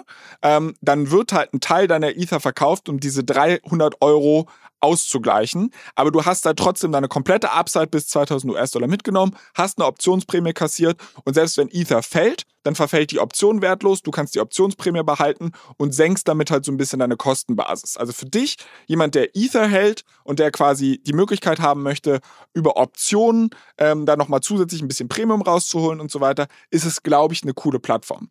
Das Problem ist, und es ist auch sehr cool, äh, dass es überhaupt eine dezentrale Plattform mhm. ist. Und so wie sie es halt gelöst haben, schaffen sie halt auch Liquidität äh, um bestimmte Strike Prices herum. Und damit lösen sie ein echtes Problem in der dezentralen Welt. Das Problem ist nur, dass normalerweise nutze ich Optionen nicht, um einfach nur auf steigende oder fallende Preise zu setzen. Also das machen zwar Retailer und dafür ist die Plattform auch, glaube ich, einigermaßen angesetzt. Aber du kannst halt noch sehr viel kompliziertere äh, Sachen machen mit Optionen und sehr spezifische Views auf den Markt ausdrücken. Das bedeutet, manchmal willst du nicht zwangsläufig auf steigende oder fallende Kurse setzen, sondern nur auf Volatilität setzen oder darauf setzen, dass die Volatilität sinkt. Und all diese Punkte die versuchen sie jetzt nach, nach abzubilden. Also es gibt jetzt auch mittlerweile Straddle-Strategien da drauf, die du handeln kannst und so. Aber im Moment ist es sehr mhm. limited. Es gibt sehr wenig Strike Prices, es gibt sehr wenig Expiry Dates. Also du kannst halt irgendwie zwischen Weekly Options wählen und monatlichen Optionen. Aber irgendwie so Leaps, also Optionen, die halt sehr langfristig laufen, da habe ich jetzt wenig bisher gefunden. Es werden bisher nur sehr wenig Kryptowährungen eingebunden. Also was ich damit sagen will, ist, die Plattform ist noch sehr, sehr limitiert, um da tatsächlich Optionen in der Grenze so zu benutzen, wie man sie eigentlich benutzt. Weil das ist auch ein bisschen das Problem, was man mit Optionen hat. Die meisten Leute, die damit im Retail-Umfeld handeln, verstehen Optionen auch als solches nicht. Also die Leute denken halt, okay, ich kaufe eine Call-Option und in dem Augenblick, wo mein Underlying, also sprich mein Ether, auf das ich ja gesetzt habe, steigt, müsste meine Option ja auch an Wert gewinnen. Das ist aber nicht zwangsläufig der Fall, weil ähm, es kann halt sein, dass trotzdem die, die Zeit, bis hin die Option verfällt, äh, so schnell abläuft, dass du die Chance immer geringer wird, dass es überhaupt noch in die Range kommt, wo diese Option äh, profitabel mhm. ist. Oder es könnte halt auch sein, dass ähm, die Volatilität in dem Zeitraum gesunken ist und damit der Call weniger wert wird. Also es hängt von so vielen Faktoren ab, wie deine Option bepreist ist, dass der Retailer es meistens gar nicht versteht. Ja. Und die Plattform, glaube ich, bietet ein erstes Set, dass der Retailer damit mal ein bisschen was ausprobieren kann. Aber ich glaube, Leute, die darauf mit Optionen handeln, werden eher verlieren. Und dementsprechend ist es halt für jemanden wie dich, der dann halt seine Ether da hinlegen will und halt Premium kassieren will, glaube ich, eine spannende Sache. Für jeden, der wirklich ernsthaft mit Optionen handeln will, ist es, glaube ich, einfach noch nicht so weit. Das ist doch ein schönes Schlusswort. ja, auf jeden Fall, danke. Äh, also ich genau, ich meine, gut, ich kannte das, das Protokoll und so schon so ein bisschen, ähm, aber ich, ich hoffe, es war einigermaßen verständlich. Ich weiß, dass es irgendwie auch sehr schnell dann irgendwie sehr technisch und irgendwie Finanz, äh, Finanzjargon wird. Ähm, aber ich glaube, an der Stelle vielleicht trotzdem spannend, weil mein Gefühl ist, dass wir immer mehr solcher ähm, Protokolle sehen werden und, und man sieht auch jetzt schon, es gibt irgendwie nicht nur Dopex, es gibt auch ein paar andere und ich glaube, es ist trotzdem ganz gut zu verstehen, quasi, ob das jetzt wirklich auch für einen als individuell, als, als einzelnen Retail-Trader irgendwie dann was ist, wo man vielleicht lieber irgendwie sich von fernhalten sollte oder ob das irgendwie super spannend ist und man sich jetzt irgendwie tiefer einsteigen ähm, sollte. Und ich glaube, das hast du ja trotzdem äh, ganz gut rausgestellt. Und ja, für mich eine runde Sache.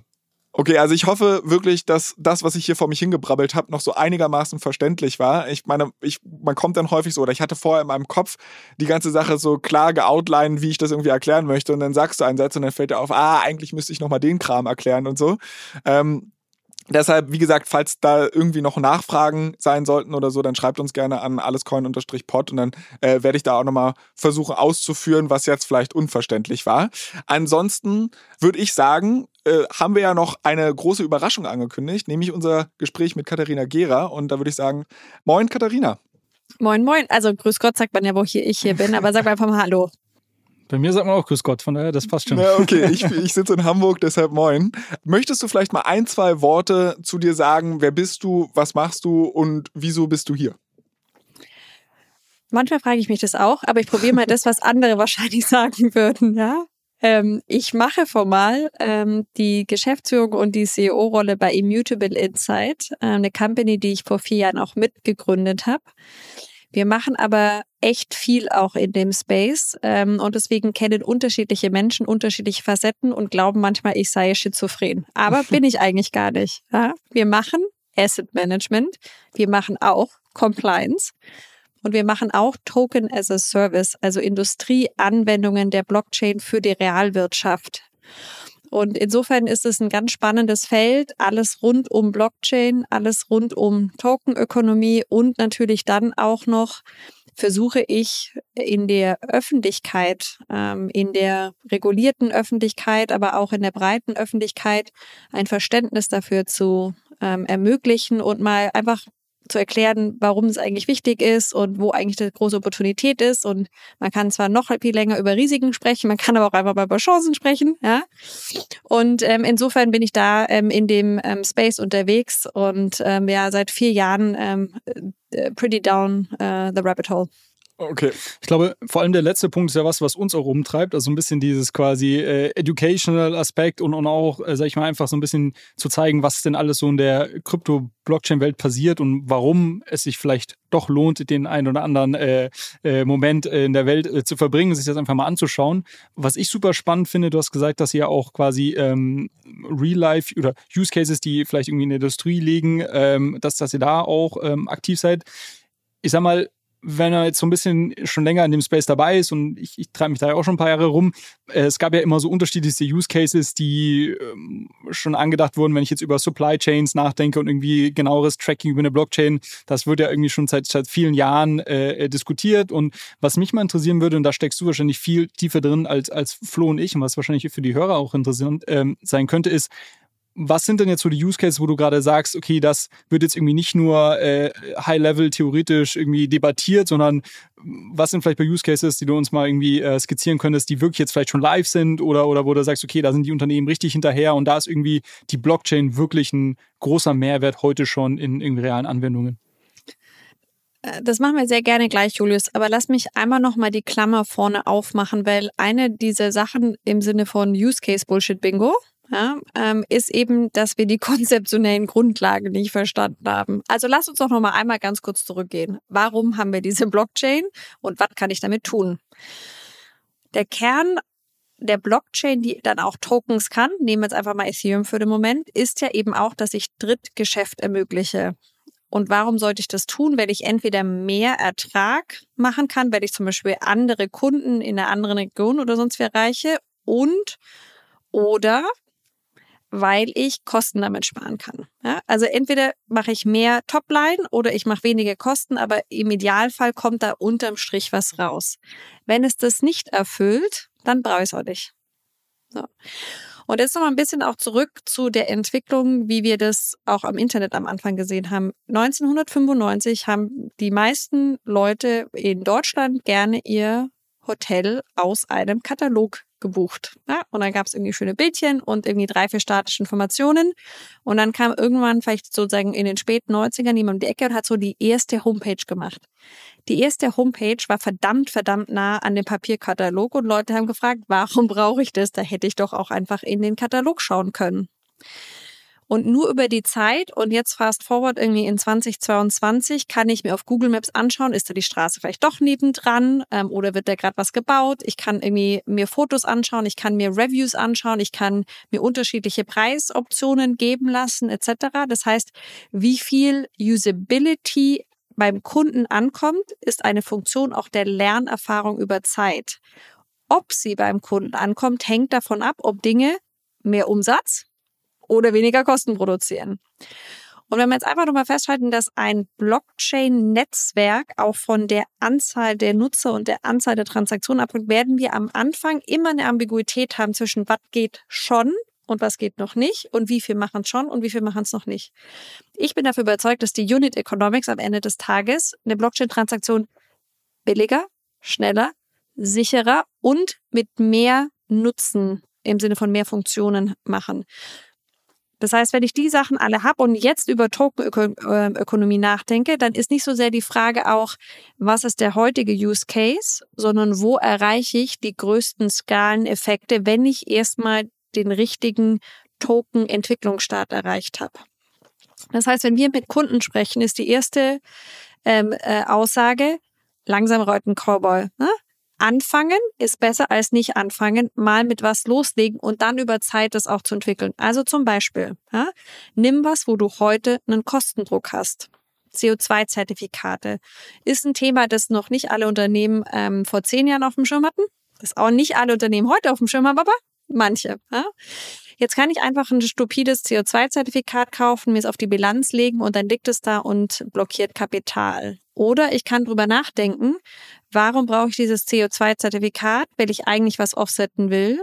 Gibt es nicht eine schlauere Möglichkeit, als es einfach nur zu kaufen mir einfach nur in die Bilanz zu legen, sondern zum Beispiel über ein tokenisiertes CO2-Zertifikat tatsächlich eine Verbindung herzustellen zwischen dem CO2, das zum Beispiel in der Produktionsmaschine von mir ausgestoßen wird oder das ich weiß über den Stromverbrauch, den ich habe und dem CO2-Zertifikat, das ich mache. Und ich mache einen direkten Link zwischen dem Ausstoß, idealerweise von der Maschine gemessen und nicht von mir behauptet, und dem tokenisierten CO2-Zertifikat. Wenn ich das mache, kann ich heute schon mehr als das CO2-Zertifikat, das einfach nur auf meiner Bilanz rumliegt. Habe ich noch eine höhere Transparenz für den Kunden. Und wenn ich CO2-Zertifikate habe, kann ich die heute auch schon in DeFi und Yield Farming nutzen und tatsächlich noch ein bisschen Cashflow dadurch generieren. Und dann habe ich nicht nur eine Bilanzkapitalbindung, sondern ich habe tatsächlich noch eine Möglichkeit, darüber auch ähm, einen gewissen Einnahmenstrom zu erzielen. Das heißt, am Ende des Tages geht es darum, Dinge, die heute ähm, gemacht werden, eben mit mehr Ertrag, sprich Zins oder weniger Kosten, ähm, sprich ähm, nicht offsetten, dokumentieren, sondern direkt programmieren zu machen. Und dann sind wir mittendrin in der Welt, wann die Blockchain Sinn macht und welche Use Cases es gibt wenn ich das jetzt richtig verstehe, bei den CO2-Zertifikaten, weil ich glaube, das ist ein recht anfassbares Beispiel. Du hattest gerade gesagt, ich, meinetwegen, ich bin jetzt ThyssenKrupp und habe irgendwie ein Werk und da ist jetzt ein Regler dran und der misst, wie viel CO2 ich ausstoße. Und dann gibt es quasi einen Smart Contract, der gleichzeitig irgendwie ein hinterlegtes CO2-Zertifikat dann konsumiert und quasi zerstört, wenn eine bestimmte Menge an CO2 gedingst ist. Genau. Verstehe ich das richtig? Genau. Wo ist da jetzt der Vorteil, also ich, äh, ich möchte gleich auch noch auf den Punkt zurückkommen von wegen Staking in der Zeit, wenn ich dieses CO2-Zertifikat habe, aber vorher einfach durch diese Verbindung, wo ist da jetzt der große Vorteil? Weil normalerweise würde ich diese CO2-Zertifikate kaufen und ich würde wahrscheinlich in meinem Buchhaltungstool die Dinger dann abschreiben oder so. Nee, wie du schüttelst mit dem Kopf? Das nee, genau. Also äh, natürlich äh, ist immer die Frage, alle diese Dinge werden heute schon gemacht. Also ich du könntest auch heute noch ein Hotel buchen per Fax oder Papier. Also es ist ja nicht, dass das andere nicht geht. Aber wenn du über den ähm, Grad der Automatisierung nachdenkst und den Grad des Rattenschwanzes, den es sich dann noch nach sich zieht, dann ist alles aus meinem Dafürhalten, was du von Maschine zu Maschine über Smart Contract automatisieren kannst, wo du eben genau nicht jemand in deinem Finance, in deinem Accounting, in deinem Controlling, in deinem Trading, an deiner Produktionsstätte ablesend hast, sondern dass du Dinge, die einfach nur Dokumentation, Abwicklung einer Konsequenz und dann, ähm, sage ich mal, äh, Nutzen des CO2-Zertifikats hat, wenn du das automatisieren kannst, dann sparst du dir ja nicht nur das heutige, sondern auch die Folgekosten. Plus, du erhöhst natürlich unglaublich die Transparenz an jemand Dritten. Das ganze Thema Greenwashing, das ganze Thema Transparenz am Kapitalmarkt. Wenn du als Unternehmen für Dritte zugänglich auf einer Blockchain den Smart Contract offenlegst, von dem du zeigst, das habe ich ausgestoßen, das habe ich geoffsettet. Ich habe das sozusagen in kleinen, fragmentierten Einheiten direkt miteinander geoffsettet. Dann schaffst du einen Grad der Integrität, der ähm, Transparenz und auch sozusagen der Überprüfbarkeit für solche Wirtschaftsprüfer und so weiter, den du in einem System, in dem du es natürlich kaufen kannst, dann liegt es als Wertpapier in deinem Depot, dann muss es irgendjemand einbuchen, dann muss es ein anderer mit den Produktionskapazitäten an dem Tag, mit dem Strommix an dem Tag und so weiter abgleichen. Oder du sagst einfach grobschlächtig, so über den Daumen, naja, wir werden so 10 Tonnen CO2 ausgestoßen haben, machen wir 10 Zertifikate drauf, Ende Gelände. Ja? Ähm, das heißt, es ist schon eine Frage sozusagen der Granularität. Ich, äh, ganz kurz, äh, ich, ich fühle mich gerade so ein bisschen zurückversetzt. Ich erinnere mich irgendwie einer der ersten äh, Blockchain-Use-Cases, ich glaube, es war so auf einer der ersten Ethereum-Konferenzen, ich war 2015 oder, oder sowas, war dann eine, da war eine Waschmaschine, die hatte einen Smart Contract programmiert und wenn irgendwie das Waschpulver leer war, konnte die automatisch irgendwie Waschpulver nachbestellen. Das war der, der Spaten des Smart Contracts sozusagen. Genau, genau, genau. Und da ging es schon darum, quasi sehr stark, um, ähm, worauf ich hinaus will, ist quasi, da ging es schon damals darum, quasi das Thema Machine-to-Machine-Kommunikation über eine Blockchain abzuwickeln. Und, und ich glaube, glaube, das, das war damals cool, weil es halt einfach so ein bisschen skizziert hat, was man denn theoretisch machen könnte. Und wenn ich mir so ein bisschen die, die ähm, Evolution der Use Cases dann aus, aus meiner Sicht anschaue, dann wurde extrem viel ausprobiert und quasi Blockchain wurde erstmal irgendwie überall draufgeschmissen und, und es wurde geguckt, okay, was, wo, wofür könnte ich denn die, die Blockchain suchen? Ich glaube, das, was, was du gerade ähm, skizzierst oder wovon du jetzt äh, sprichst, finde ich total spannend, weil das sind jetzt, glaube ich, wirklich so ähm, Insights von, von Applikationen, wo wir jetzt heute wirklich an dem Punkt sind, wo Unternehmen sagen, äh, genau das, was du sagst, entweder Kostenersparnis oder, ähm, oder ich habe irgendwie, mache irgendwie mehr, äh, mehr Umsatz. Ähm, es gibt jetzt Use Cases, wo es einfach wirklich proven ist, dass halt irgendwie eine Blockchain zu verwenden einfach ähm, absolut Sinn macht. Und wir sind nicht mehr in dieser theoretischen Diskussion, ich könnte eine Blockchain quasi dafür nutzen, um irgendwie die Waschmaschine nachbestellen zu lassen. Und das finde ich halt schon unglaublich spannend und, und, und, und finde ich total cool, dass, dass wir jetzt da eine ganz andere Diskussion führen. Ähm, Kannst du vielleicht noch was dazu sagen? Jetzt ähm, CO2-Zertifikate ähm, verstanden und, und glaube ich, macht, macht total Sinn. Ähm, Gibt es irgendwie noch, noch ein, zwei andere Use Cases, wo du sagst, okay, da sind wir heute schon an einer ähnlichen Diskussionspunkt, ähm, ähm, wenn du mit Unternehmen sprichst, wo die sagen, okay, macht, macht Sinn. Ähm, irgendwie, du kannst vielleicht hast Best Practices oder hast Use Cases aus anderen Unternehmen, die du irgendwie mitbringen kannst und zeigen kannst. Was sind da so die, die Hot Topics, die gerade gefragt sind? Ähm, Hot, weil vielleicht auch ein bisschen recent und ähm, euer Podcast lebt ja auch so ein bisschen vielleicht von der Tagesaktualität, auch wenn ihr die News schon gemacht habt, ist zum Beispiel Chain for Travel. Ja? Ähm, Chain for Travel ist eine ähm, Gruppe von, man kann nicht anders sagen, Industrieveteranen, ja, die eben schon auch ganz viel Tech-Capability in dem Travel-Sektor haben, die ein ultra gutes Netzwerk da haben, die einfach sehen auf der Tech-Seite, wo die Systeme total an ihre Grenzen gekommen sind und wo auch der Kunde und ähm, sozusagen die Anbieter von solchen Hotelbetten oder so einfach heute nicht mehr gut sind, ja. Und das ist eigentlich ein, ein ähm, Blockchain-Use-Case, wie im Buche steht, viele unterschiedliche Akteure in unterschiedlichen Ländern, in unterschiedlichen Sprachen, in unterschiedlichen Währungen, wollen eigentlich alle nur von A nach B und dort temporär essen können und irgendwie schlafen können und wieder zurückkommen. Ja? Und ähm, die haben jetzt eben das, was eigentlich mal so ein bisschen Amadeus war, aber eben Amadeus als äh, Gatekeeper und sozusagen auch eben als ähm, äh, Tag, die mal für was anderes gebaut war, ähm, neu gedacht und haben eben Chain for Travel ähm, aufgesetzt, womit du als Endkunde, als ähm, Hotelanbieter, als Mobilitätsanbieter etc. eine Plattform findest, in der du dich unterschiedlich ähm, eben beteiligen kannst und in der du alles anbieten kannst, von einer Massage vor Ort bis zu einem ähm, äh, Flug dahin. Du kannst ein NFT für das Hotelzimmer machen. Das heißt, du buchst nicht einfach nur eine Kategorie, sondern du kannst wirklich wissen, welches Zimmer du buchst. Du kannst alle möglichen Sound-Snippets, ähm, äh, Bilder direkt da dranhängen, auch von Dritten. Das heißt, wenn ich dorthin gefahren bin und ich war nicht nur in dem Hotel, sondern in dem Zimmer, dann kann ich sagen, guck mal, ich halte mein Smartphone aus dem Fenster, so laut ist es hier. Ja? Und dann kannst du das, weil du praktisch derjenige warst, der dieses NFT genutzt hat, kannst dann dort sein sagen, ich bin ein verified user of this room. Ja? Mein Smartphone war in diesem Zimmer, als ich es rausgehalten habe. Und that's the sound you hear. Ja? Das ist einfach, was du heute mit einer normalen Homepage auch nicht mehr machen kannst. Also es ist genau dieses praktisch äh, Pushing uh, the Boundaries und irgendwie einfach zu schaffen, okay, was wäre denn noch cool zu machen? Und ein Token kann mehr als eine Homepage. Ja? Und über Zeit werden wir eben genau das rausfinden. Und ist das, ist das jetzt, weil Amadeus kenne ich jetzt nur, das ist ja mehr was, was im Backend abspielt. Ne? Ich kenne das irgendwie manchmal über gewissen ähm, Tickets, Flugtickets, die man gebucht hat, dann sieht man das irgendwie in der Bestätigungsmail von Lufthansa, so ist dann irgendwo Amadeus, irgend so ein, so, eine, so ein Code äh, verbucht, aber da, ich glaube, ist ja jetzt nicht, also Booking.com ist wahrscheinlich mehr Leuten ein Begriff als jetzt äh, äh, Amadeus.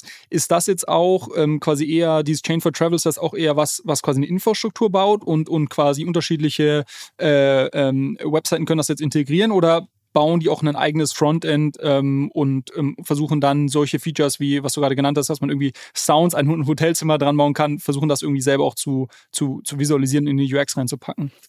Um, ähm, Chain for Travel baut eine ähm, Chain, die den Anforderungen der Travel Industry ähm, genügt. Ähm, und das ist dann so ähnlich wie jede andere Blockchain eben nicht, ich kann alles besser, sondern der Gedanke dezentral, lass doch mal gucken, womit der Wettbewerb so um die Ecke kommt. Und du kannst dann darauf dein Hotelzimmer anbieten oder eine Mobilitätssache und du kannst unterschiedliche Smart Contracts darauf, äh, darauf anbieten.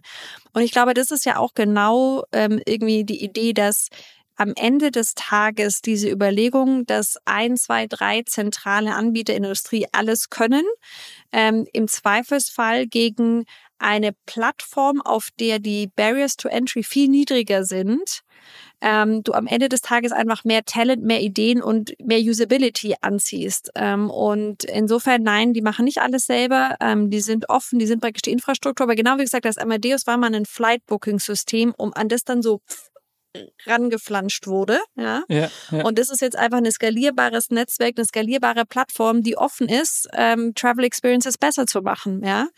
Und ich meine, wenn du überlegst, allein überlegst, wie viel ähm, Payment-Sachen und wie viel ähm, Währungs ähm, äh, etc. in so einem System auch überall drin sind. Du kannst natürlich, indem du nicht alles einfach nur über Dollar clearst und settlest, sondern indem, wenn ich jetzt als Europäerin irgendwie nach Mallorca fliege, dann wird's halt in Euro geklärt und wenn ich halt nach Japan fliege, okay, dann machen wir Dollar, ähm, aber vielleicht irgendwie kaufe ich mir auch direkt Yen. Also da, da sind echt wir müssen mal wieder lernen, neu über Prozesse und Wertschöpfungsketten nachzudenken. Der Hauptgrund, warum Blockchain-Use Cases heute noch nicht viel besser sind, ist, weil Leute pfadabhängig denken. Wir denken alle Pferd. Da hat aber jemand ein Auto erfunden. Der Sattel und das Auto passen einfach nicht. Es ist dem Auto auch total wurscht, ob du ihm eine Möhre oder einen Apfel hinhältst. Für das Auto musst du denken, okay, Räder, Chassis, Lenkrad. Und das ist ein Stück weit das, womit wir irgendwie, glaube ich, geistig auch hier so ein bisschen vielleicht in dieser Bräsigkeit, die wir manchmal so in unserem etablierten ähm, äh, Wohlstand haben. Nee, nee, nee, nee, nee. Ja? Die Technologie, die kann mehr. Du kannst nochmal ein weißes Blatt Papier nehmen und neu drüber nachdenken. Und that's ja, also ne, setz dich auf den Hosenboden und überleg mal wirklich, was man da neu machen kann. Und das ist halt so eins der Sachen, wo ich immer merke, wenn du sagst, so wie es heute ist, geht es nicht oder nur gleich gut oder gleich teuer digital. Wenn das wirklich die Aussage ist, lass uns das mal umdrehen. Ja? Wenn wir wirklich glauben, dass wir in den heutigen realwirtschaftlichen Prozessen keine Kostensenkungs- oder Leistungssteigerungspotenziale mehr haben in unserem Alltag, von morgens bis abends, dann gibt's da keinen Case wenn es da doch irgendwie Dinge gibt, die uns nerven, weil wir Zwei-Faktor-Authentifizierung bei so einem Online-Banking-Ding machen müssen oder weil wir für irgendwas dann doch wieder ein PDF ausfüllen müssen oder weil irgendjemand doch noch mal will, dass wir den Telefonvertrag aber ähm, per handschriftlich, per Brief mit Umschlag und Briefmarke ähm, kündigen. Ne? Also am Ende des Tages ist da, glaube ich, ähm, sozusagen ähm, auch irgendwo eine Mindset-Frage. Aber wie brechen wir dieses Mindset auf? Also, ich meine, das, was du ja gerade ein bisschen beschreibst, du hast das Beispiel, du hast das Beispiel ja gerade auch selbst ein bisschen genannt, wir haben das Auto gegen das Pferd. Und wo das allererste Auto auf den Markt kam, das ist ja das Innovators Dilemma eigentlich, dass man sagt, okay, das erste Auto war erstmal shitty, du hattest noch keine Tankstellen, du äh, bist nicht wirklich weit gekommen und jeder, der ein Pferd hat, gedacht, ja, warum soll ich ein scheiß Auto benutzen, so, ne? Ähm, dann wurden Autos irgendwie immer besser. Also, aber um dafür, dass die Blockchain halt irgendwie besser wird, braucht es ja Leute, die es halt, also das ist für mich so ja, eine was Frage. Was du beschreibst, so ein bisschen ja Henne-Ei quasi. Du kannst jetzt irgendwie auf einer Blockchain eine, eine Travel-Plattform aufbauen. Äh, solange, solange Nutzer das quasi nur nicht, nur nicht kapieren, äh, wirst du keine, keine Adoption haben und dann wird es irgendwie wenig neue Unternehmer und Unternehmerinnen geben, die irgendwie in den Space, Space reingehen. Und das, das ist schon, glaube ich, auch so ein Thema. Also ich glaube, also ich bin da zu 100 Prozent bei dir, äh, Katharina. Ähm, ich glaube, zum einen braucht es Zeit, weil ich glaube, es ist irgendwie schon relativ tiefgreifendes Change Management, auch gerade wenn du wirklich so, wie du sagst, so Prozesse komplett neu denken kannst, weil du halt irgendwie eine ganz andere Technologie äh, zugrunde liegen hast. Ähm, und das andere ist aber, glaube ich, auch, dass es dann schon so, so Katalysatoren immer wieder gibt, äh, die dann, ähm, die dann so etwas äh, irgendwie ähm, nach, nach vorne bringen. Und das kann irgendwie politisch sein. Ich meine, wenn du jetzt irgendwie heute äh, äh die Anzahl der E-Autos siehst, glaube die hätten wir irgendwie nicht, wenn das nicht so stark subventioniert worden wäre. Äh, zum zum Sta Zeitpunkt heute hätten wir wahrscheinlich noch nicht so viel auf den Straßen. Ähm, oder es ist halt irgendwie, äh, weiß ich nicht, halt irgendwie ein super cooles Produkt, was halt irgendwie einen, Hype erlebt und, und vielleicht äh, ist es dann irgendwie, weiß ich nicht, jemand, der ähm, eine gewisse Art von, von Hotelbuchung irgendwie revolutioniert ähm, und dafür irgendwie diese Technologie nutzt und darüber dann irgendwie viele Menschen so ein bisschen an diese neue Denkweise heranführt und, und das dann wiederum irgendwie die Adoption halt über die Zeit äh, beschleunigt. Aber ich, ich, ich glaube, es braucht auch einfach Zeit. Also ich glaube, wir müssen, wir müssen ein bisschen geduldig sein wahrscheinlich, bis wir es wirklich im Mainstream so sehen. Also Geduld ist jetzt wirklich, wirklich nicht meine Stärke. Ja? Und ich würde jetzt mal bewusst, ich würde jetzt mal bewusst einen Kontrapunkt nehmen. Ja? Ich glaube, wir haben echt keine Zeit. Ja, und dieses, es ist so ein bisschen so eine Wohlfühlformel. Ja, das kommt schon so ein bisschen mit der Zeit. Mit der Zeit kommt gar nichts aus. Wir machen irgendwas. Ja? Und ich glaube, wir dürfen nicht vergessen, ähm, wie viel unseres heutigen Wohlstands die Ernte der Vergangenheit ist und dass wir um den Wohlstand in den nächsten 10, 15 Jahren echt kämpfen müssen. Und ich sage manchmal so, unsere Generation hat wahnsinnig viel ähm, Startkapital mitbekommen. Wir haben keine Kriegstrauma. Ne? Wir sind irgendwie nicht, wir haben irgendwie eigentlich nur noch den Kalten Krieg auch nicht mehr so richtig mitbekommen. Und am Ende des Tages kommt da so eine Complacency mit. Und ähm, jetzt haben wir eine Krise. Ähm, ein Stück weit auch mal mit Corona und so gelernt, dass so das Leben, das wir so als völlig normal und gottgegeben und unumrückbar äh, gelebt haben, dass es halt schon irgendwie auch auf einem paar Prämissen aufgebaut ist. Ähm, die Blockchain ist der erste wirklich globale Wettbewerb. Das Internet hatte noch sowas wie eine Sprachbarriere. Ne? Eine Homepage musstest du dann irgendwie eine andere Sprache übersetzen oder Leute brauchten Internet zu Hause oder Leute brauchten ein Device, das ähm, internetfähig war. Oder man braucht überhaupt irgendwo Wi-Fi und ich sitze hier in Oberbayern, ich habe immer noch nicht immer Internet. Ja? Aber ich sitze in Hamburg und wir haben das auch nicht. Also. aber it's a true global competition out there. Ja, und ähm, was die Chinesen mit dem Blockchain-Service-Netzwerk machen ähm, und was sozusagen diese ganzen Überlegungen sind zu äh, digitalem Zentralbankgeld und was JP Morgan da für ein Feuerwerk abfackelt und ähm, was Franklin Templeton da investiert und was andere da schon sehen, was in, was in Afrika ähm, da läuft, da wartet sicherlich keiner ja, da wartet auch keiner, bis wir irgendwie die Lust haben, morgens aufzustehen und sagen, ähm, jetzt ist irgendwie das linksdrehende Wasser da und jetzt fühlen wir uns ready, irgendwie uns mit der Blockchain auseinanderzusetzen. Ja, It's not a real choice. Wer von euch hat sich wirklich mal bewusst entschieden, oh, ab heute, da mache ich dieses, da mache ich mal dieses Internet. So, jetzt ist der richtige Zeitpunkt. Jetzt mache ich dieses WhatsApp. Jetzt, ah, das Smartphone, hm, nee nochmal, wir haben doch jetzt echt, also wenn wir eins gelernt haben, was unsere Generation ist, dann wie schnell das geht. Und wenn jetzt mal sagen, morgen kommt jemand in ähm, im Libanon auf die Idee, das Killer-App slash äh, schlechthin zu machen, das noch mehr Leute freakt wie Nintendo Go. In drei Minuten hast du ein Wallet. In zehn Minuten, wenn du schnell bist, hast du dich in irgendwas reingekauft irgendwie und hast einen Ether. Es gibt da keine echte barrier to scale mehr. Das heißt eins, there will be a too late. Is there a too early? Aber warum, also wenn es jetzt keine so wirklichen Barrieren gibt und das irgendwie so eine True Competition ist, warum sammelt dann jedes Blockchain-Projekt äh, immer noch oder ganz viele Blockchain-Projekte äh, VC-Money ohne Ende ein? Also ich meine, offensichtlich brauche ich doch... Ich habe keinen einzigen Euro VC-Money. Ja? Können wir doch mal ganz kurz... Nein, nein, nein, okay. aber wirklich, hey, hey, Achtung, Achtung die Sachen, die du liest, wenn ein VC will, dass du sie liest und du ihn auf irgendeiner Bühne siehst, und die Sachen, die Tech-Capability aufbauen, wie jemand wie Riddle und Code, wir haben da schon auch einen Medienbias, sorry to say. Ja, wir waren jetzt ja gerade in Israel ähm, mit einer Delegation vom Finanzministerium letztes Wochenende. Da haben wir einen Pitch dann darüber, dass sie einen Smart Contract auf Algorand irgendwie machen. Und die Hälfte der Delegation hat sich angeguckt und hat gedacht, worüber redet der?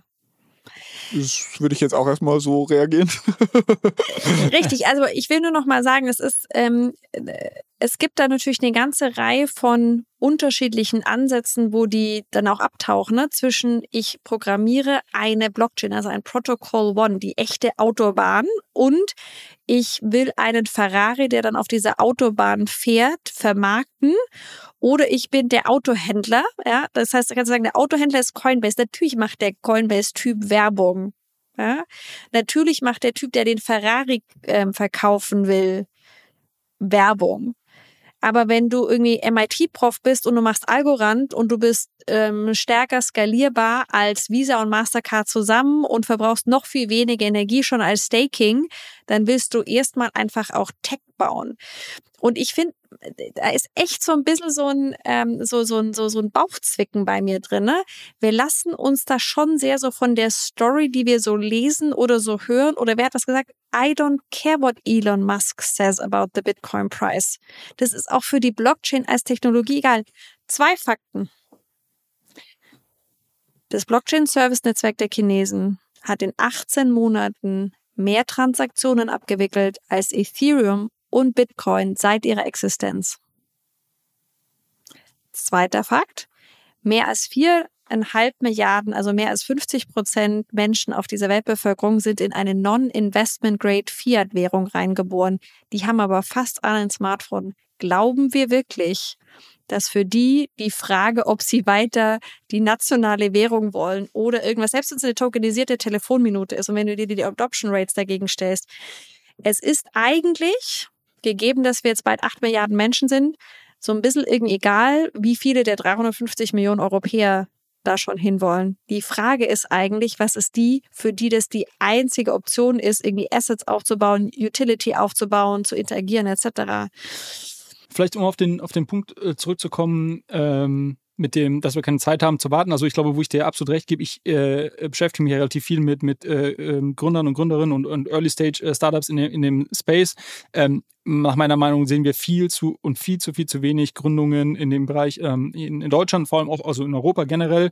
Ähm, das meiste kommt aus den USA, kommt aus, ähm, aus Asien. Ähm, und, und da bin ich schon sehr stark bei dir, dass wir da einfach aufpassen müssen, nicht den Anschluss zu verlieren.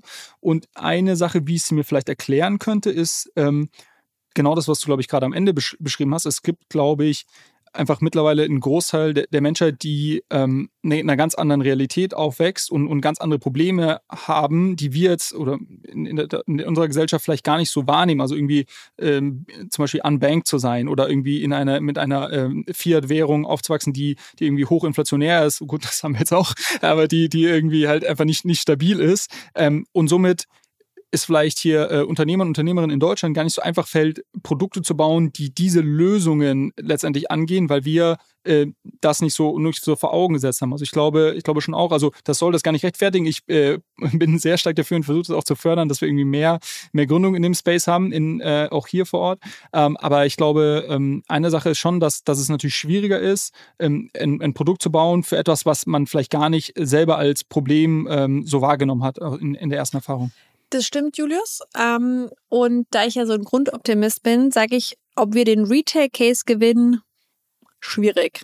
Aber was wir uns eigentlich wirklich nicht nehmen lassen sollten, ist den B2B Supply Chain Export Case zu machen. Ja? Und nicht, wenn ich sagen mhm. will, jeder Blockchain Use Case startet und endet mit Supply Chain, sondern du hast Cross-Border, du hast viele Schnittstellen, du hast unterschiedliche Währungen, du hast eine Tech-Kompetenz. Das heißt, zu sagen, wo kann ich denn in der bestehenden heutigen Industrie, in meinen Prozessketten. Und wenn es nur mein Global Cash Management ist, weil ich eben nicht T plus zwei irgendwie warten muss, bis die Bank das überwiesen hat, wo kann ich denn heute schon anfangen? Und heute kann ich anfangen, selbst mit einem digitalen NDA mit einer ähm, Corporate KYC ID von Fractal oder von Helix oder oder ich kann anfangen eben mit dem Cash Management oder ich kann anfangen, indem ich irgendwie personenbezogene Daten anders spreche und eben einen Zero Knowledge Proof mache. Es gibt genug. Ich muss jetzt den Berater Bullshit Bingo mal rausholen. Low hanging fruits die mich nicht davon abhalten sollten, nicht mich mit dem Thema auseinanderzusetzen. Und dann ist es so ein bisschen wieder wie mein Homepage-Beispiel.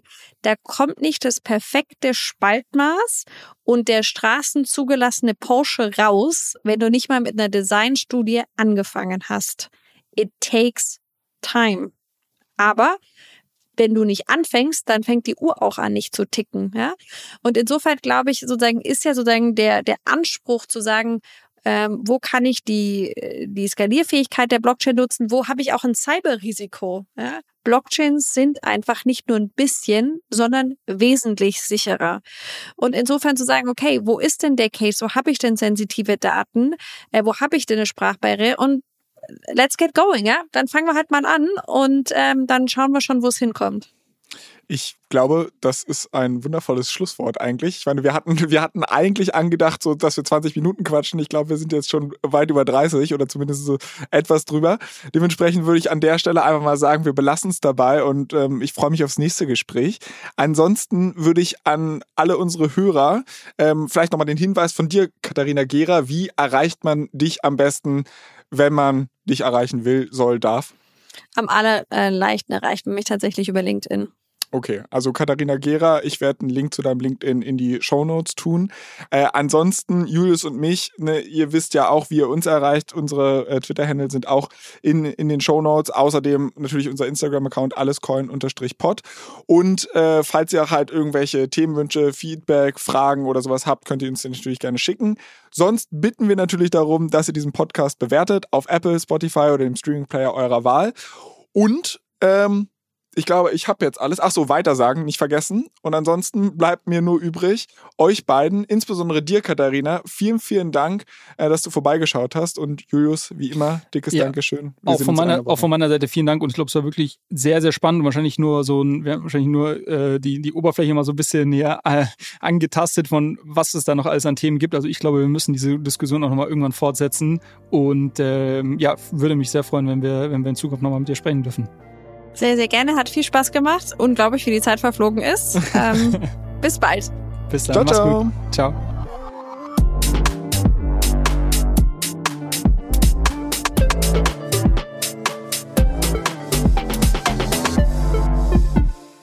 Dieser Podcast wird produziert von Podstars bei OMR.